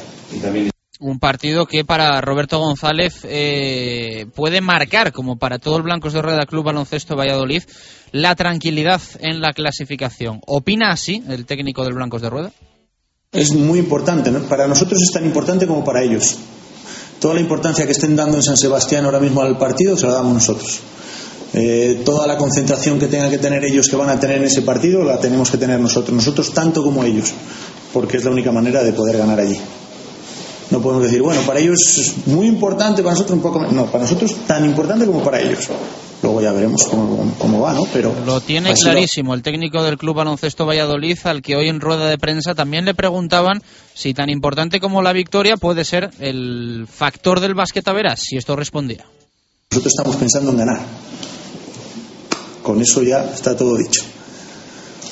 Luego si vamos perdiendo ya pensaremos en otras cosas, pero lo primero es pensar en ganar. Lo tiene claro Roberto. Un Blancos de Rueda Club Baloncesto Valladolid que vuelve a la competición 14 días después, tras el parón del fin de semana pasado, por la Copa del Rey. ¿Le ha venido bien eh, el descanso al equipo? Los jugadores han venido bien. Hemos entrenado bien y la gente está pues como cuando llevas muchos días haciendo una cosa y te dan un respiro y luego vuelves con, otra energía, pues así hemos venido. Luego los parones de Copa no sabemos cómo van a, resultar para los equipos, ¿no? Hay veces que hay equipos que están jugando bien, el parón les sienta fatal y hay otros que les, viene bien, pero nosotros necesitábamos ese descanso y por eso lo hemos hecho y, y esperemos que sea para bien. Y pregunta a Roberto González sobre los lesionados. ¿Cómo están? ¿Quién va a poder estar? ¿Cómo está todo este tema? Pues eh, Edgar Sosa no va a viajar y David Navarro sí que va a viajar. Ha estado entrenando, un ritmo todavía un poco más lento, pero bastante bien para el tiempo que ha estado parado y, yo espero que pueda jugar algún minuto. A Roberto también le preguntaban por el regreso tras la lesión de Alex Renfro. Esto decía el técnico. No ha vuelto gordo ni una pizca. Ha vuelto muy bien, ha vuelto muy bien porque él necesitaba necesitaba más que los demás, ¿no? Por sus circunstancias, el el ir a su país, el estar con su familia y, y ha vuelto bien. Las palabras de Roberto hablando de Alex Renfro, un jugador muy importante en el Blancos de Rueda Club Baloncesto Valladolid. Y por supuesto también le ha preguntado por Lagunaro GBC. Esto respondía el técnico del, del Blancos de Rueda. Bueno, Lagunaro ha tenido bastantes momentos peores que ahora, ¿no? Lleva una racha buena de juego, ha estado a punto de ganar los últimos partidos, el partido contra Estudiantes, el partido en Unicaja, y se han reforzado los refuerzos de Finley y de Paunis, les ha dado calidad, ya tenían, les da más calidad, pero sobre todo les da equilibrio. Y ahora mismo creo que están en, un buen momento de, juego, sobre todo. Con la marcha de Alaji Mohamed, el Blancos de Rueda cuenta con 13 fichas. ¿Qué piensa Roberto sobre la situación y si ha tomado alguna decisión al respecto para liberar a algún jugador? Sí, lo que pasa es que nosotros tenemos que ir haciendo la raya cada semana, ¿no? Esta semana Edgar Sosa no está para jugar. Pues entonces es fácil, es fácil, lo tenemos hecho. La próxima semana, si tenemos a todos recuperados, pues esa decisión hay que tomarla, eso está claro. Lo dijimos antes del parón de Copa, que, que así sería, algún movimiento se ha hecho y algo más habrá que hacer seguro, porque somos 13 y al final solo pueden estar 12. Y se cerraba esa rueda de prensa con las dos últimas preguntas referentes precisamente a Alaji Mohamed. Eh, ¿Cómo ha sentado al club, y, o mejor dicho al vestuario, su marcha y qué le ha faltado al jugador para triunfar, para funcionar en Valladolid? Él estuvo aquí, vino a despedirse, eh, planteó la situación como había sido, las circunstancias y bueno, pues nos despedimos de él. Al final esto es baloncesto profesional y y creo que es una situación, una decisión buena para las dos partes, ¿no? porque aquí no estaba jugando mucho y, él quería jugar y salió la posibilidad de que fuera Rumanía y, y así se hizo. ¿Qué crees que le ha podido fallar exactamente? ¿Por qué no, ha encajado, no se ha adaptado? Pues no lo sé, porque si lo hubiera sabido hubiera intentado que no fuera así, ¿no? Que esos problemas o lo que le haya hecho no estar a ese nivel, pues haberlo resuelto, que para eso estamos aquí, para que todos nos puedan aportar lo máximo posible. No lo sé, hemos intentado todo lo que pensábamos que le podría ayudar y el chaval también ha intentado poner todo de su parte, pero hay veces que las cosas no van y no van. Las palabras de Roberto hoy en rueda de, prensa. Eh, decía yo antes que Renfro volvía tras lesión. No, es que llegó un poquito más tarde por, por estar en, su país. Sí, tenía permiso del club para llegar más tarde. El miércoles concretamente fue cuando volvió a Pisuerga, apareció ya en el entrenamiento y se entrenó con toda normalidad, ningún problema físico, es el que tiene el base, ha llegado estupendamente, hablando todo evidentemente de problemas físicos o, de condiciones eh, atléticas, pero bueno, eran problemas personales en su país y todo, por lo menos, no sé si solucionado, pero bueno, el jugador está aquí, que es lo importante, va a poder jugar ante Lagunaro, un jugador que es vital para el esquema de Roberto González y que desde luego eh, pues eh, que no hubiera estado que hubiera llegado un poco más tarde hubiera trastocado mucho los planes. Por una cosa o por otra no hemos podido escuchar esta semana un sonido que os trajisteis de, de Vitoria Ribe del seleccionador español, eh, de Orenga, hablando de, Nacho Martín y de la posibilidad ¿no? de, que, de que entre en el combinado nacional. Sí, durante un partido, creo que es la semifinal concretamente entre, entre Barcelona y Caja Laboral, pues mi compañero Samu Rodríguez en Onda Joven Radio pudo hablar con Orenga, con el seleccionador nacional, que estaba ahí a pie de pista viendo el partido, y pues entre varias preguntas que evidentemente como está viendo la Copa, distintos jugadores,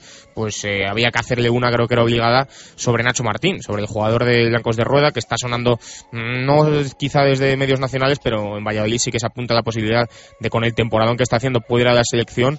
Y bueno, eh, desde luego Juan Antonio Orenga, el seleccionador, no descartaba para nada la posibilidad de que Nacho Martín fuera a la selección, el que sí que está un poco más pues eh, prudente, podríamos decir un poco precavido, es el propio Nacho que siempre cuando pues cuando la grada de hecho un día le cantó eh, Nacho selección en el último partido jugado en Pisuerga era muy prudente y siempre pues eh, dice lo mismo, dice que que de momento a él no le han llamado, que ojalá pudiera ser, que está muy ilusionado con que pueda ir a la selección, pero que de momento no piensa en ello. Sí, señor, estoy siguiendo a Nacho Martín, me está haciendo una temporada muy, muy buena y una de las cosas que tengo en la agenda, porque ahora hemos tenido mucho jaleo, es acercarme y poder, poder verlo también. Bueno, pues queda claro. Esperemos que no tarden a aparecer por el Polideportivo Pisuerga o, bueno, en un partido lejos de, casa. Si es en Valladolid, mejor. Sí, sí, sí. Eh, lo está siguiendo, lo ha dejado bien clarito el seleccionador. Nacho Martín está en la agenda de, Orenga porque, hombre, mm, se viene rumoreando que puede haber distintos jugadores, eh, sobre todo en NBA, que a lo mejor renuncian a participar en el, en el europeo, a jugar con la selección española. Y ahí se abre la posibilidad para que entren distintos jugadores. Se ha especulado pues con que pueda ir, si no va Ibaka, desde luego Mirotic, el jugador de Real Madrid, tiene muchas posibilidades, tiene que ser uno de los dos porque los dos no pueden ir por, por tema de no ser puramente españoles el otro es Germán Gabriel, el jugador de estudiantes también, que están en bastantes quinielas y desde luego pues es un claro rival. Eh, la cosa es si Felipe Reyes va a ir a la selección, que parece que, que, podría ser que no, pero bueno, nunca hay que descartar esa posibilidad. Es decir, tiene muchos rivales, llamémoslos así, Nacho Martín para acudir al europeo con la selección española, pero bueno, desde luego si siguen estos números, creo que se va a seguir hablando de la posibilidad de que Nacho Martín vaya a la selección y a lo mejor, y bueno, eso ya es, esto ya es opinión personal, no sé si a la selección como tal, al, al europeo, al torneo en sí, pero yo creo que a una preselección, como ha ido Xavi Rey, por ejemplo, en estos, en estos últimos tiempos, sí que podría ir Nacho Martín, porque bueno, creo que es un premio a un jugador que le está haciendo espectacularmente bien y que está rindiendo a las mil maravillas en Valladolid y que Orenga, desde luego, ya lo ha dicho, está siguiendo y prestando especial atención. Mañana, siete y cuarto de la tarde, San Sebastián Arena 2016. No sé si una final más para ellos que para Blancos de Rueda, pero partido muy importante. Yo lo catalogo más de oportunidad, más que de final. La final es para Lagunaro, que si pierde se complica y mucho la vida. La oportunidad es la que tiene Blancos de Rueda de no sellar la permanencia matemáticamente, pero sí dar un golpe encima de la mesa y un paso de gigante hacia esa permanencia. Así que veremos si el equipo de Roberto González aprovecha su oportunidad. Además, por fin sí que lo vamos a poder ver por internet, por esa plataforma que ofrece la propia Liga CB mediante su web. O sea que bueno, podremos estar atentos de lo que hace el equipo de Roberto González y el lunes contaremos si llega con una victoria o Lagunaro ha despertado un poquito y, sigue peleando por esa permanencia. Hasta el lunes entonces, Rivo, un fuerte abrazo. luego. 2 y 34 minutos de la tarde, hacemos una pausa rápida y hasta las 3 hablamos de fútbol. También hay partido del el Real Valladolid. No será el sábado como todo el resto del deporte vallisoletano, sí el domingo a las 7 y en Zorrilla, Real Valladolid Atlético de Madrid. Radio Marca Valladolid, 101.5 FM. Si hay algo imprescindible en Valladolid es descubrir la Viña de Pachi, un restaurante único, tradicional y creativo, donde la gastronomía se disfruta en cada plato. Las cocochas, el rape, el besugo al horno y un sinfín de pescados frescos y de temporada forman parte de una carta con personalidad a la que sumar un servicio y una atención que diferencia a la viña. Un lugar inigualable para celebrar comidas y cenas de empresa o cualquier evento especial. La Viña de Pachi, en la calle Rastrojo número 9 de Valladolid. Reserva de mesas en el 983 34 10 18. Eilo Motor, concesionario Nissan en Valladolid, cumple su décimo aniversario. Una década al servicio del cliente por y para Valladolid. Diez años de Eilo Motor trabajando día a día con ilusión para que el cliente disfrute de su Nissan. Por eso vamos a celebrar nuestra década con promociones exclusivas e inigualables. Nuevo Nissan Micra Acenta por tan solo 7.990 euros, plan PIBE incluido. Sí, sí, 7.990 euros, plan PIBE incluido. Y si lo compras este mes, llévate de regalo un GPS. Y recuerda, el concesionario de tu ciudad con el equipo de tu corazón hacen la suma perfecta. Por eso, Eilo Motor, patrocinador oficial del Real Valladolid. Para empezar, tortilla de bacalao. Después, bacalao al pilpil con pimientos del piquillo. Seguimos con chuletón a la parrilla y terminamos con un exquisito queso idiazábal acompañado de nueces y membrillo. Todo esto y toda la sidra que te apetezca beber por solo 28 euros y medio en la sidrería Lur. Con platos de carta, salones privados, terraza y un amplio jardín para disfrutar de una agradable copa. Lur es un lugar ideal para celebrar bodas, bautizos, comuniones o cualquier acontecimiento. Descubre la sidrería Lur en el camino de Zaratán sin número, junto al Estadio Zorrilla, donde el antiguo restaurante El Castillo, Sidrería Lur, 983-105-105. Directo Marca Valladolid. Chus Rodríguez.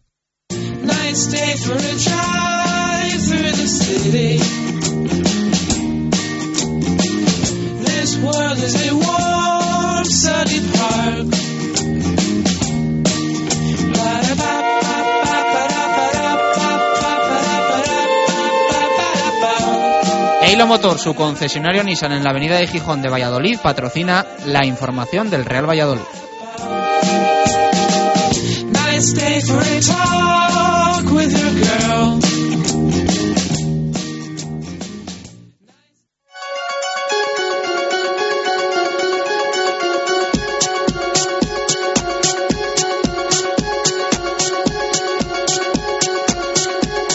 Directos al fútbol. Gonzalo Quintana.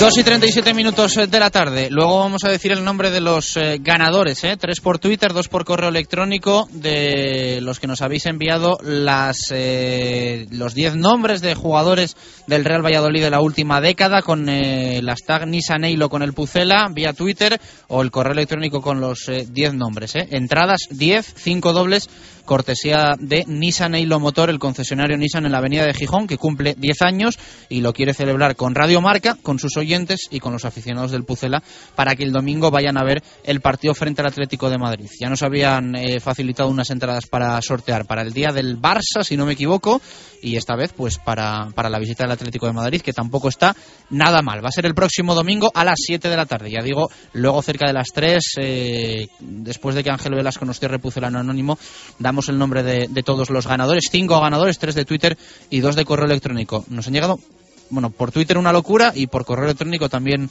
un montón. Ahora hablamos del partido del domingo Quintana y rueda de prensa de, Miroslav Jukic, sin grandes novedades en el día de hoy y con un once que parece bastante fijo de cara al domingo. Sí, yo creo que sí, ¿no? Yo creo que, bueno, podríamos tener a lo mejor la duda de la portería, pero Jukic lo ha despejado en, en rueda de prensa que Dani va a estar para, para jugar. Yo creo que el once, pues bueno, con alguna variación, con la presencia otra vez de Omar Ramos en la banda izquierda en lugar de de Alberto Bueno y el resto pues más o menos lo que sabemos de memoria, ¿no? Una rueda de prensa en la que ha tratado un poco, pues también ha hablado del partido contra el Betis, ha hablado del partido de ayer del Atlético de Madrid, bueno, de esa acción al final de, de Sergio Asenjo en el córner, ha tratado un poco más o menos todos los todos los eh, temas Miroslav eh, Miroslav Jokic, también incluido pues eso, ¿no? Lo que decía eh, el tema de, de por qué situó a Oscar en la izquierda y Alberto Bueno por dentro lo, contra el contra el Betis, eh, ya digo, le hemos preguntado bastantes cosas y también he aludido pues eso al, partido de la semana pasada en, en, Sevilla, pero sobre todo mucho mucho sobre el Atleti y mucho también, bueno, bastante sobre el partido de,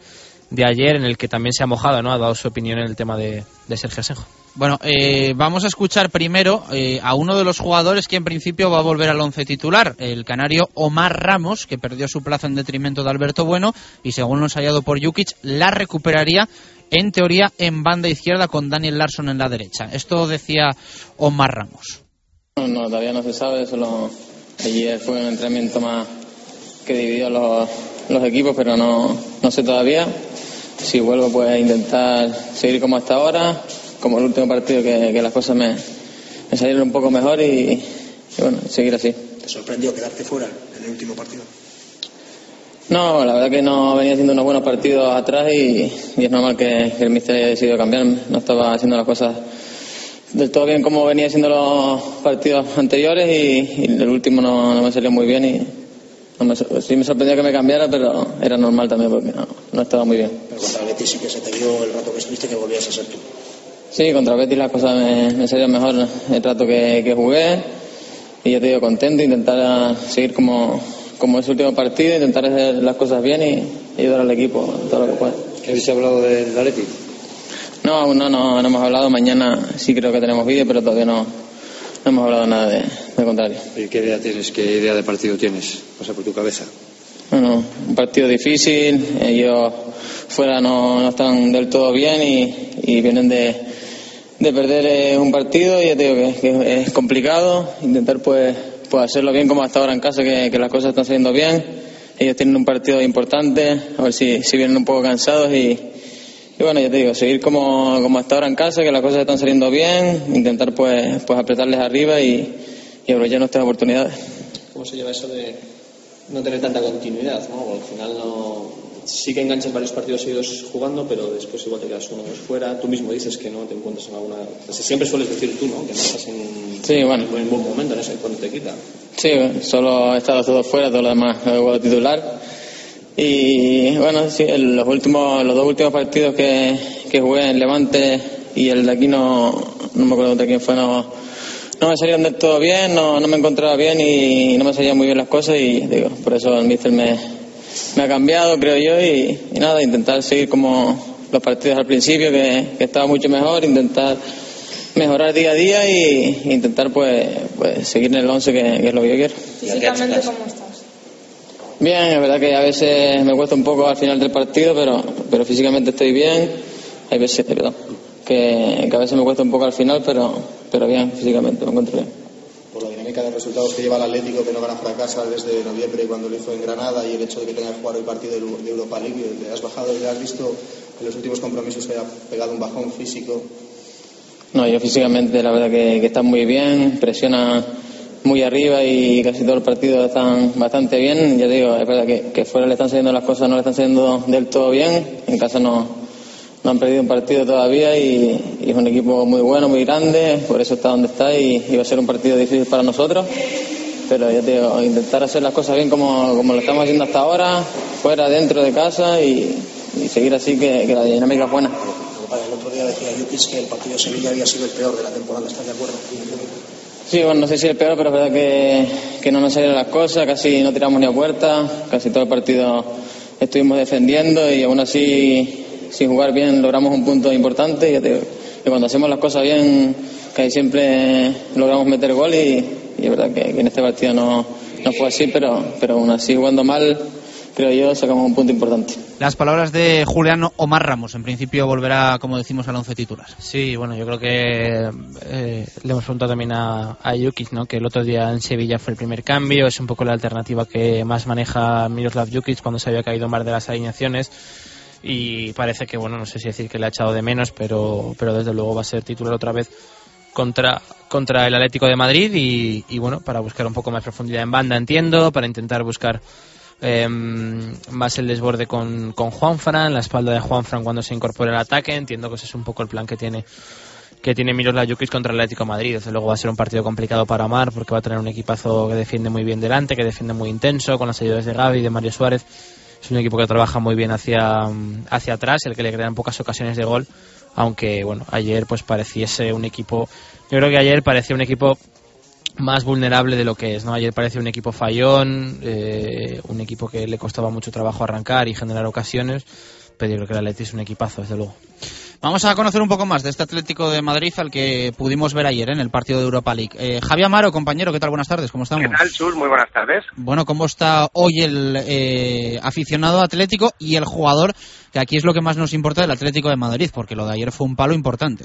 Sí, palo importante porque eh, eran 20 partidos consecutivos ganándole en el Estadio Vicente Calderón y, y, si había un partido de esos marcado en el calendario en el que te imaginas que el Atlético no va a fallar, pues era contra el Rubin Kazan. Primero porque los rusos llevaban muchísimo tiempo eh, de inactividad, es decir, no estaban en, en su momento de forma alto y segundo porque el Atlético llevaba unos números en el Calderón de, de, época, ¿no? Entonces, bueno, eh, hay una sensación de de bajonazo importante, diría Chus, con la necesidad cuanto antes de que llegue el domingo para intentar sacarse esa espina, porque ya te digo que los ánimos ahora en el Calderón, no te voy a decir que estén bajos, porque no lo están. Se mira eh, todo rojo y blanco y todo jugador de clasificación y, y está más o menos tranquilo, es segundo y además con, con cierta holgura, pero sí que hay cierta preocupación por, por, por, cómo se están jugando los últimos partidos y por el desarrollo que están tomando eh, determinadas situaciones, sobre todo a domicilio, donde el Atlético el domingo va a tener un nuevo examen. Sí, era justo lo que te iba a preguntar, Javi, que además el examen casi que es doble, ¿no? Primero por lo que pasó ayer, por las sensaciones un poco en, en lo anímico después del partido ayer contra el Rubin Kazán, y segundo porque el Atlético fuera es donde más le está costando, ¿no? Perdió en Vallecas eh, y desde luego fuera sí que el equipo no se muestra a lo mejor tan sólido como, como en el Vicente Calderón, ¿no? Sí, son eh, ocho partidos consecutivos, tres meses de competición sin ganar a domicilio, que son muchos meses para para este Atlético de Madrid. Eh, es evidente que el Atlético tiene que mejorar y, y la única manera de hacerlo es empezar a, a, ganar. Tiene que jugarse las dos eliminatorias en Rusia y en Sevilla, la Copa y, la Europa League. Eh, lo tiene francamente difícil en el, en el torneo europeo.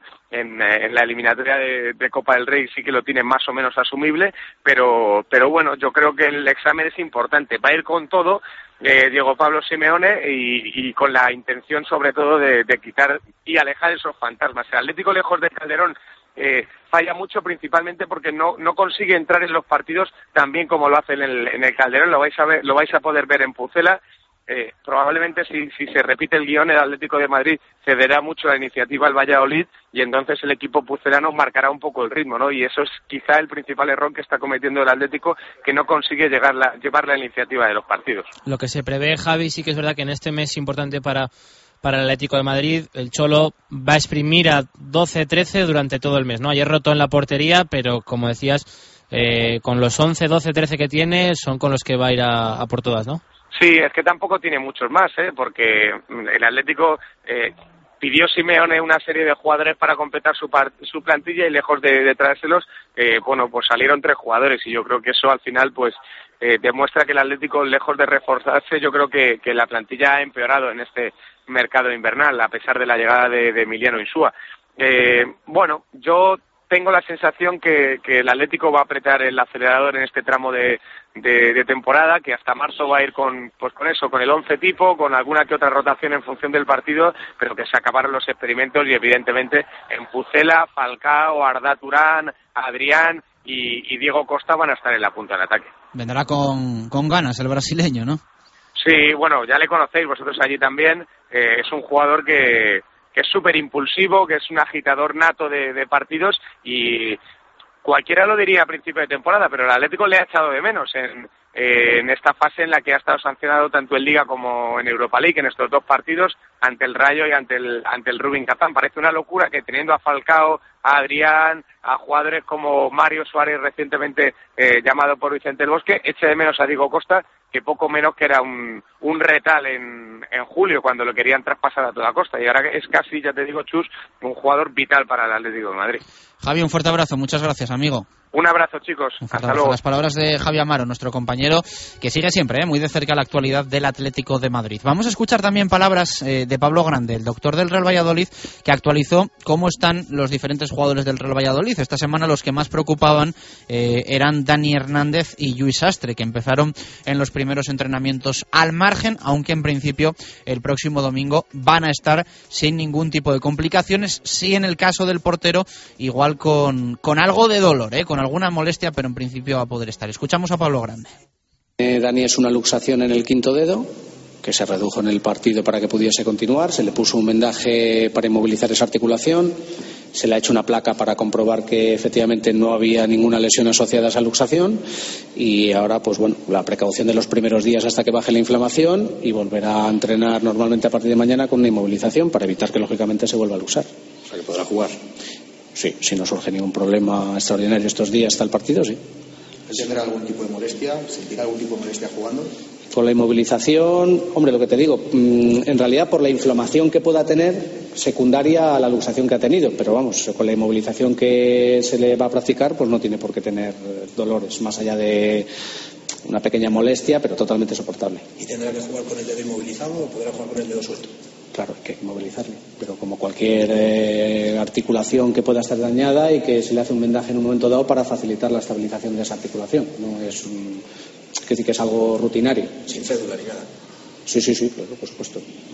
Es que, vamos a ver, férulas hay de muchos tipos. Hay férulas rígidas, eh, hay férulas no rígidas, eh, semiblandas, eh, hay, mucha variedad o mucha gama de férulas. Nosotros, lógicamente, cuando un jugador tiene que competir, nos tenemos que adaptar a lo que dice la reglamentación y ya sabemos que férulas rígidas pues no puede utilizar. Sí, que con la fórmula que tenía hoy, por ejemplo, decía el jugador que no podría jugar si no hubiera árbitro. Eh, pues no lo sé. En todo caso, si es- consideráramos que desde el punto de vista médico es la que tiene que utilizar, consultaríamos con el árbitro, como hemos hecho con el caso de Patrick Ever, para ver si la podríamos utilizar. ¿Y cómo va evolucionando Ever? Pues bueno, ha venido con las pruebas médicas que le han practicado allí en Alemania y ahora pues está en la fase de empezar la carrera. Está haciendo series cortitas de carrera y alternando con la marcha y mañana vuelve para que le sigan practicando parte del tratamiento que le están haciendo allí y creo que luego volverá aquí pues para continuar con la recuperación. ¿Vuelta más o menos prevista? Pues por la información que él nos ha trasladado, pues como que se encontraría como, como prácticamente a la mitad de recuperación. O sea, si lleva, no sé exactamente, son tres semanas o casi cuatro, pues, pues estaría más o menos a la mitad. ¿eh? Contando ya, lógicamente, para vuelta a la competición. O sea, hablaba el jugador precisamente de eso, no de un mes más. Sí, aproximadamente pueden ser los. Luego también todo será como siempre, ¿no? En, en- en recuperaciones más largas siempre cabe la posibilidad de poder acortar unas semanitas si las sensaciones son buenas y tal, pero bueno, dados sus antecedentes y, y lo problemática de, de la lesión, vamos a decir lo, lo- lo- lo traumática en este caso, eh, yo creo que no, no va a ser el caso de, de acortar plazos. Entendido que se va mañana a Alemania otra vez. Sí. O sea, vuelve otra vez a recuperarse allí Sí. otro tiempo y después Ujú, vuelve. Exacto. ¿Y más valiente cómo? Pues Mar Valiente fue revisado ayer por los masilofaciales, eh, normal, todo todavía con parte de la inflamación de- del traumatismo de la- y de la operación posterior. Y bueno, pues ahora le vamos a diseñar un plan de trabajo físico para que lógicamente él no pierda forma física, porque lo bueno de esta lesión es que él va a poder hacer muchas cosas, salvo eh, que lógicamente tenga un contacto en la cara que le pueda desplazar lógicamente la fractura que tiene reparada. Entonces las primeras dos semanas va a ser de trabajo físico al principio en el gimnasio y luego ya alternaremos gimnasio con el campo y a partir de la cuarta semana pues, pues cuando valoraremos lo que ya dijimos en su momento pues de una protección pues para primero empezar a entrenar y si vemos si es compatible con la competición pues cuando ya se pasen esas cuatro o cinco semanas que dijimos que era el, plazo óseo eh, de, de maduración de esa lesión pues intentar competir. Eh, Ramos se ha retirado, se ha retirado del entrenamiento, ¿qué le pasaba? Ha notado un pinchacito en un golpeo, le hemos hecho una ecografía y la exploración y bueno, parece una distensión, no parece una cosa importante, aunque ya sabéis que hay que esperar un poco para estar más seguros 24 horitas. Pero en principio mañana a lo mejor tenemos un poquito más de precaución con él o que apenas entrene, que haga tratamiento para que el sábado, si se confirman los pronósticos de hoy, que pueda entrenar normal. Las molestias de desastre de ayer no entrenó, ya está recuperado. Eh, bueno, eh, me falta por revisarle ahora después del entrenamiento porque todavía no he dado tiempo, pero vamos, en principio había recuperado bastante bien del otro día. No estaba seguro si había recibido un golpe en el partido o no, eso nos confundía un poco en cuanto a- al diagnóstico y sobre todo porque era la zona donde él había tenido la rotura reciente, pero bueno, la recuperación fue muy buena el día de descanso, el día de viaje y el día de descanso y vamos, según mis noticias creo que ha entrenado normal y en función de eso pues luego le aplicaríamos esta semana un tratamiento u otro, pero ya a nivel de fisioterapia, no creo que tenga problema. En principio sí.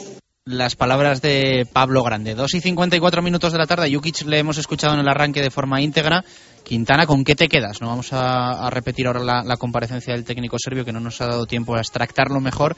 Cuéntanos tú un poco para algún oyente que se ha incorporado en esta última media hora, que, que ha sido lo más destacado de su rueda de Bueno, prensa. me quedo con que él ha destacado que en el partido, bueno, que Dani va a estar como titular eh, el domingo, que con Omar busca un poco eh, una variante, que no es porque ninguno de los tres mediapuntas lo haya hecho mal, sino que busca alguna cosa diferente. Le hemos preguntado también eh, qué buscaba con lo de Alberto Bueno por dentro y Óscar en la izquierda el otro día en Sevilla, y ha respondido que mm, buscaba profundidad, que Óscar es un jugador que busca más la espalda de los defensas y para intentar salir por ahí que Alberto Bueno se asocia más y por eso lo- los cambió y puso a Alberto Bueno por dentro. Y de la acción de, mm, del Cholo de ayer con Asenjo pues eh, ha dicho que eh, él no sabe qué hubiese hecho él si se hubiese visto en la misma situación que es cierto que si eh, Asenjo todo el mundo lo hubiese aplaudido que también el fútbol pues que muchas veces no de semana a una semana no no tienes memoria, ¿no? Que ahora hace nada hablábamos del Atlético de Madrid como un equipazo y ahora parece que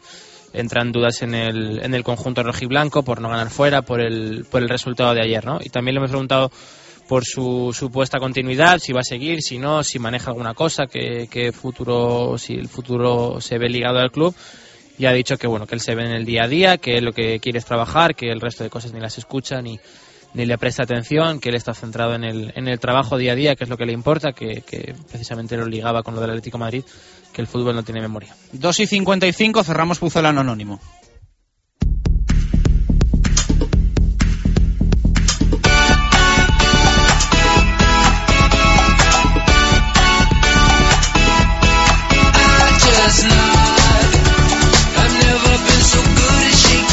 Poco más de cuatro minutos para llegar a las tres en punto de la tarde. Nada, vamos a dar el nombre de los ganadores eh, de las entradas de Nissan e Motor para el partido entre el Real Valladolid y el Atlético de Madrid. Pero lo primero es cerrar Pucelano Anónimo con nuestro amigo y compañero Ángel Velasco. Hola Ángel, ¿qué tal? Buenas tardes. Muy buenas tardes, ¿qué tal? ¿Qué tal ha ido la semana, amigo? Bien, como siempre, con, con mucha participación y al igual que quiero recordar la semana pasada, con un único acertante el primer día que se lleva los 15 puntos y habrá una diferencia de, de 7 con el resto de, de participantes que han conseguido puntuar altamente. Bueno, eh, cuéntame quién era el, el Pucelano Anónimo y, y todo lo demás. Bueno, pues el Puseánimo esta semana ha visto por Twitter que había algunos que, que se quejaban o, o dudaban un poco de las pistas. Bueno, las- la, la carta esta semana está cogida de declaraciones del propio jugador. Estoy hablando de, de que el Puseánimo esta semana era Álvaro Antón. Hace unas semanas tuve la oportunidad por unos asuntos personales de, de tener que ir a Guadalajara y casualmente en el restaurante pues bueno estaba Álvaro Antón. Tuve la bastante oportunidad de, de hablar con él y él se mostraba muy contento en Guadalajara eh, ahora mismo ha conseguido con siete goles hacer su temporada más realizadora. Eh, hace poco también entre los aficionados del Guadalajara elegían al mejor jugador de la historia del club y era Álvaro Antón elegido. No ha hecho falta ni una sola temporada completa en Guadalajara para ser elegido el mejor jugador de la historia de- del Club Deportivo Guadalajara. Es un equipo que no es, no es muy grande ni tiene mucha historia, solamente dos temporadas en, en segunda división, pero que ha conseguido partidos importantes, victorias importantes y que ha tenido, yo creo que jugadores interesantes de su historia. Bueno, eh, tienes que decirme cómo ha ido la, la semana en aciertos, clasificación, todo lo demás. La clasificación no, no sufre grandes variantes, Fran Peral sigue como líder, pero Diego Burgos, que es quien se lleva los 15 puntos, se pone a tan solo cuatro, luego por detrás pues bueno, aparecen Javier Corcoles, Jesús Pérez Baraja, eh, Javier Barrocal, Ricardo Sánchez, y bueno, destaca un poco que Jorge Renedo, que es el, el campeón de la anterior edición, de la edición de Apertura, se encuentra en novena posición, sí que le veíamos eh, en Twitter esta semana, hablando un poco de que le está costando coger el ritmo a la competición nueva. Me tienes que dar eh, ganador de entradas para la próxima semana, que las del Atlético de Madrid las dimos el, el pasado viernes. Eso es, la semana pasada eran para los Orbañanos y esta vez son para José Luis Espinilla. Pues eh, apuntado queda. Eh, muchísimas gracias, Ángel. Un fuerte abrazo.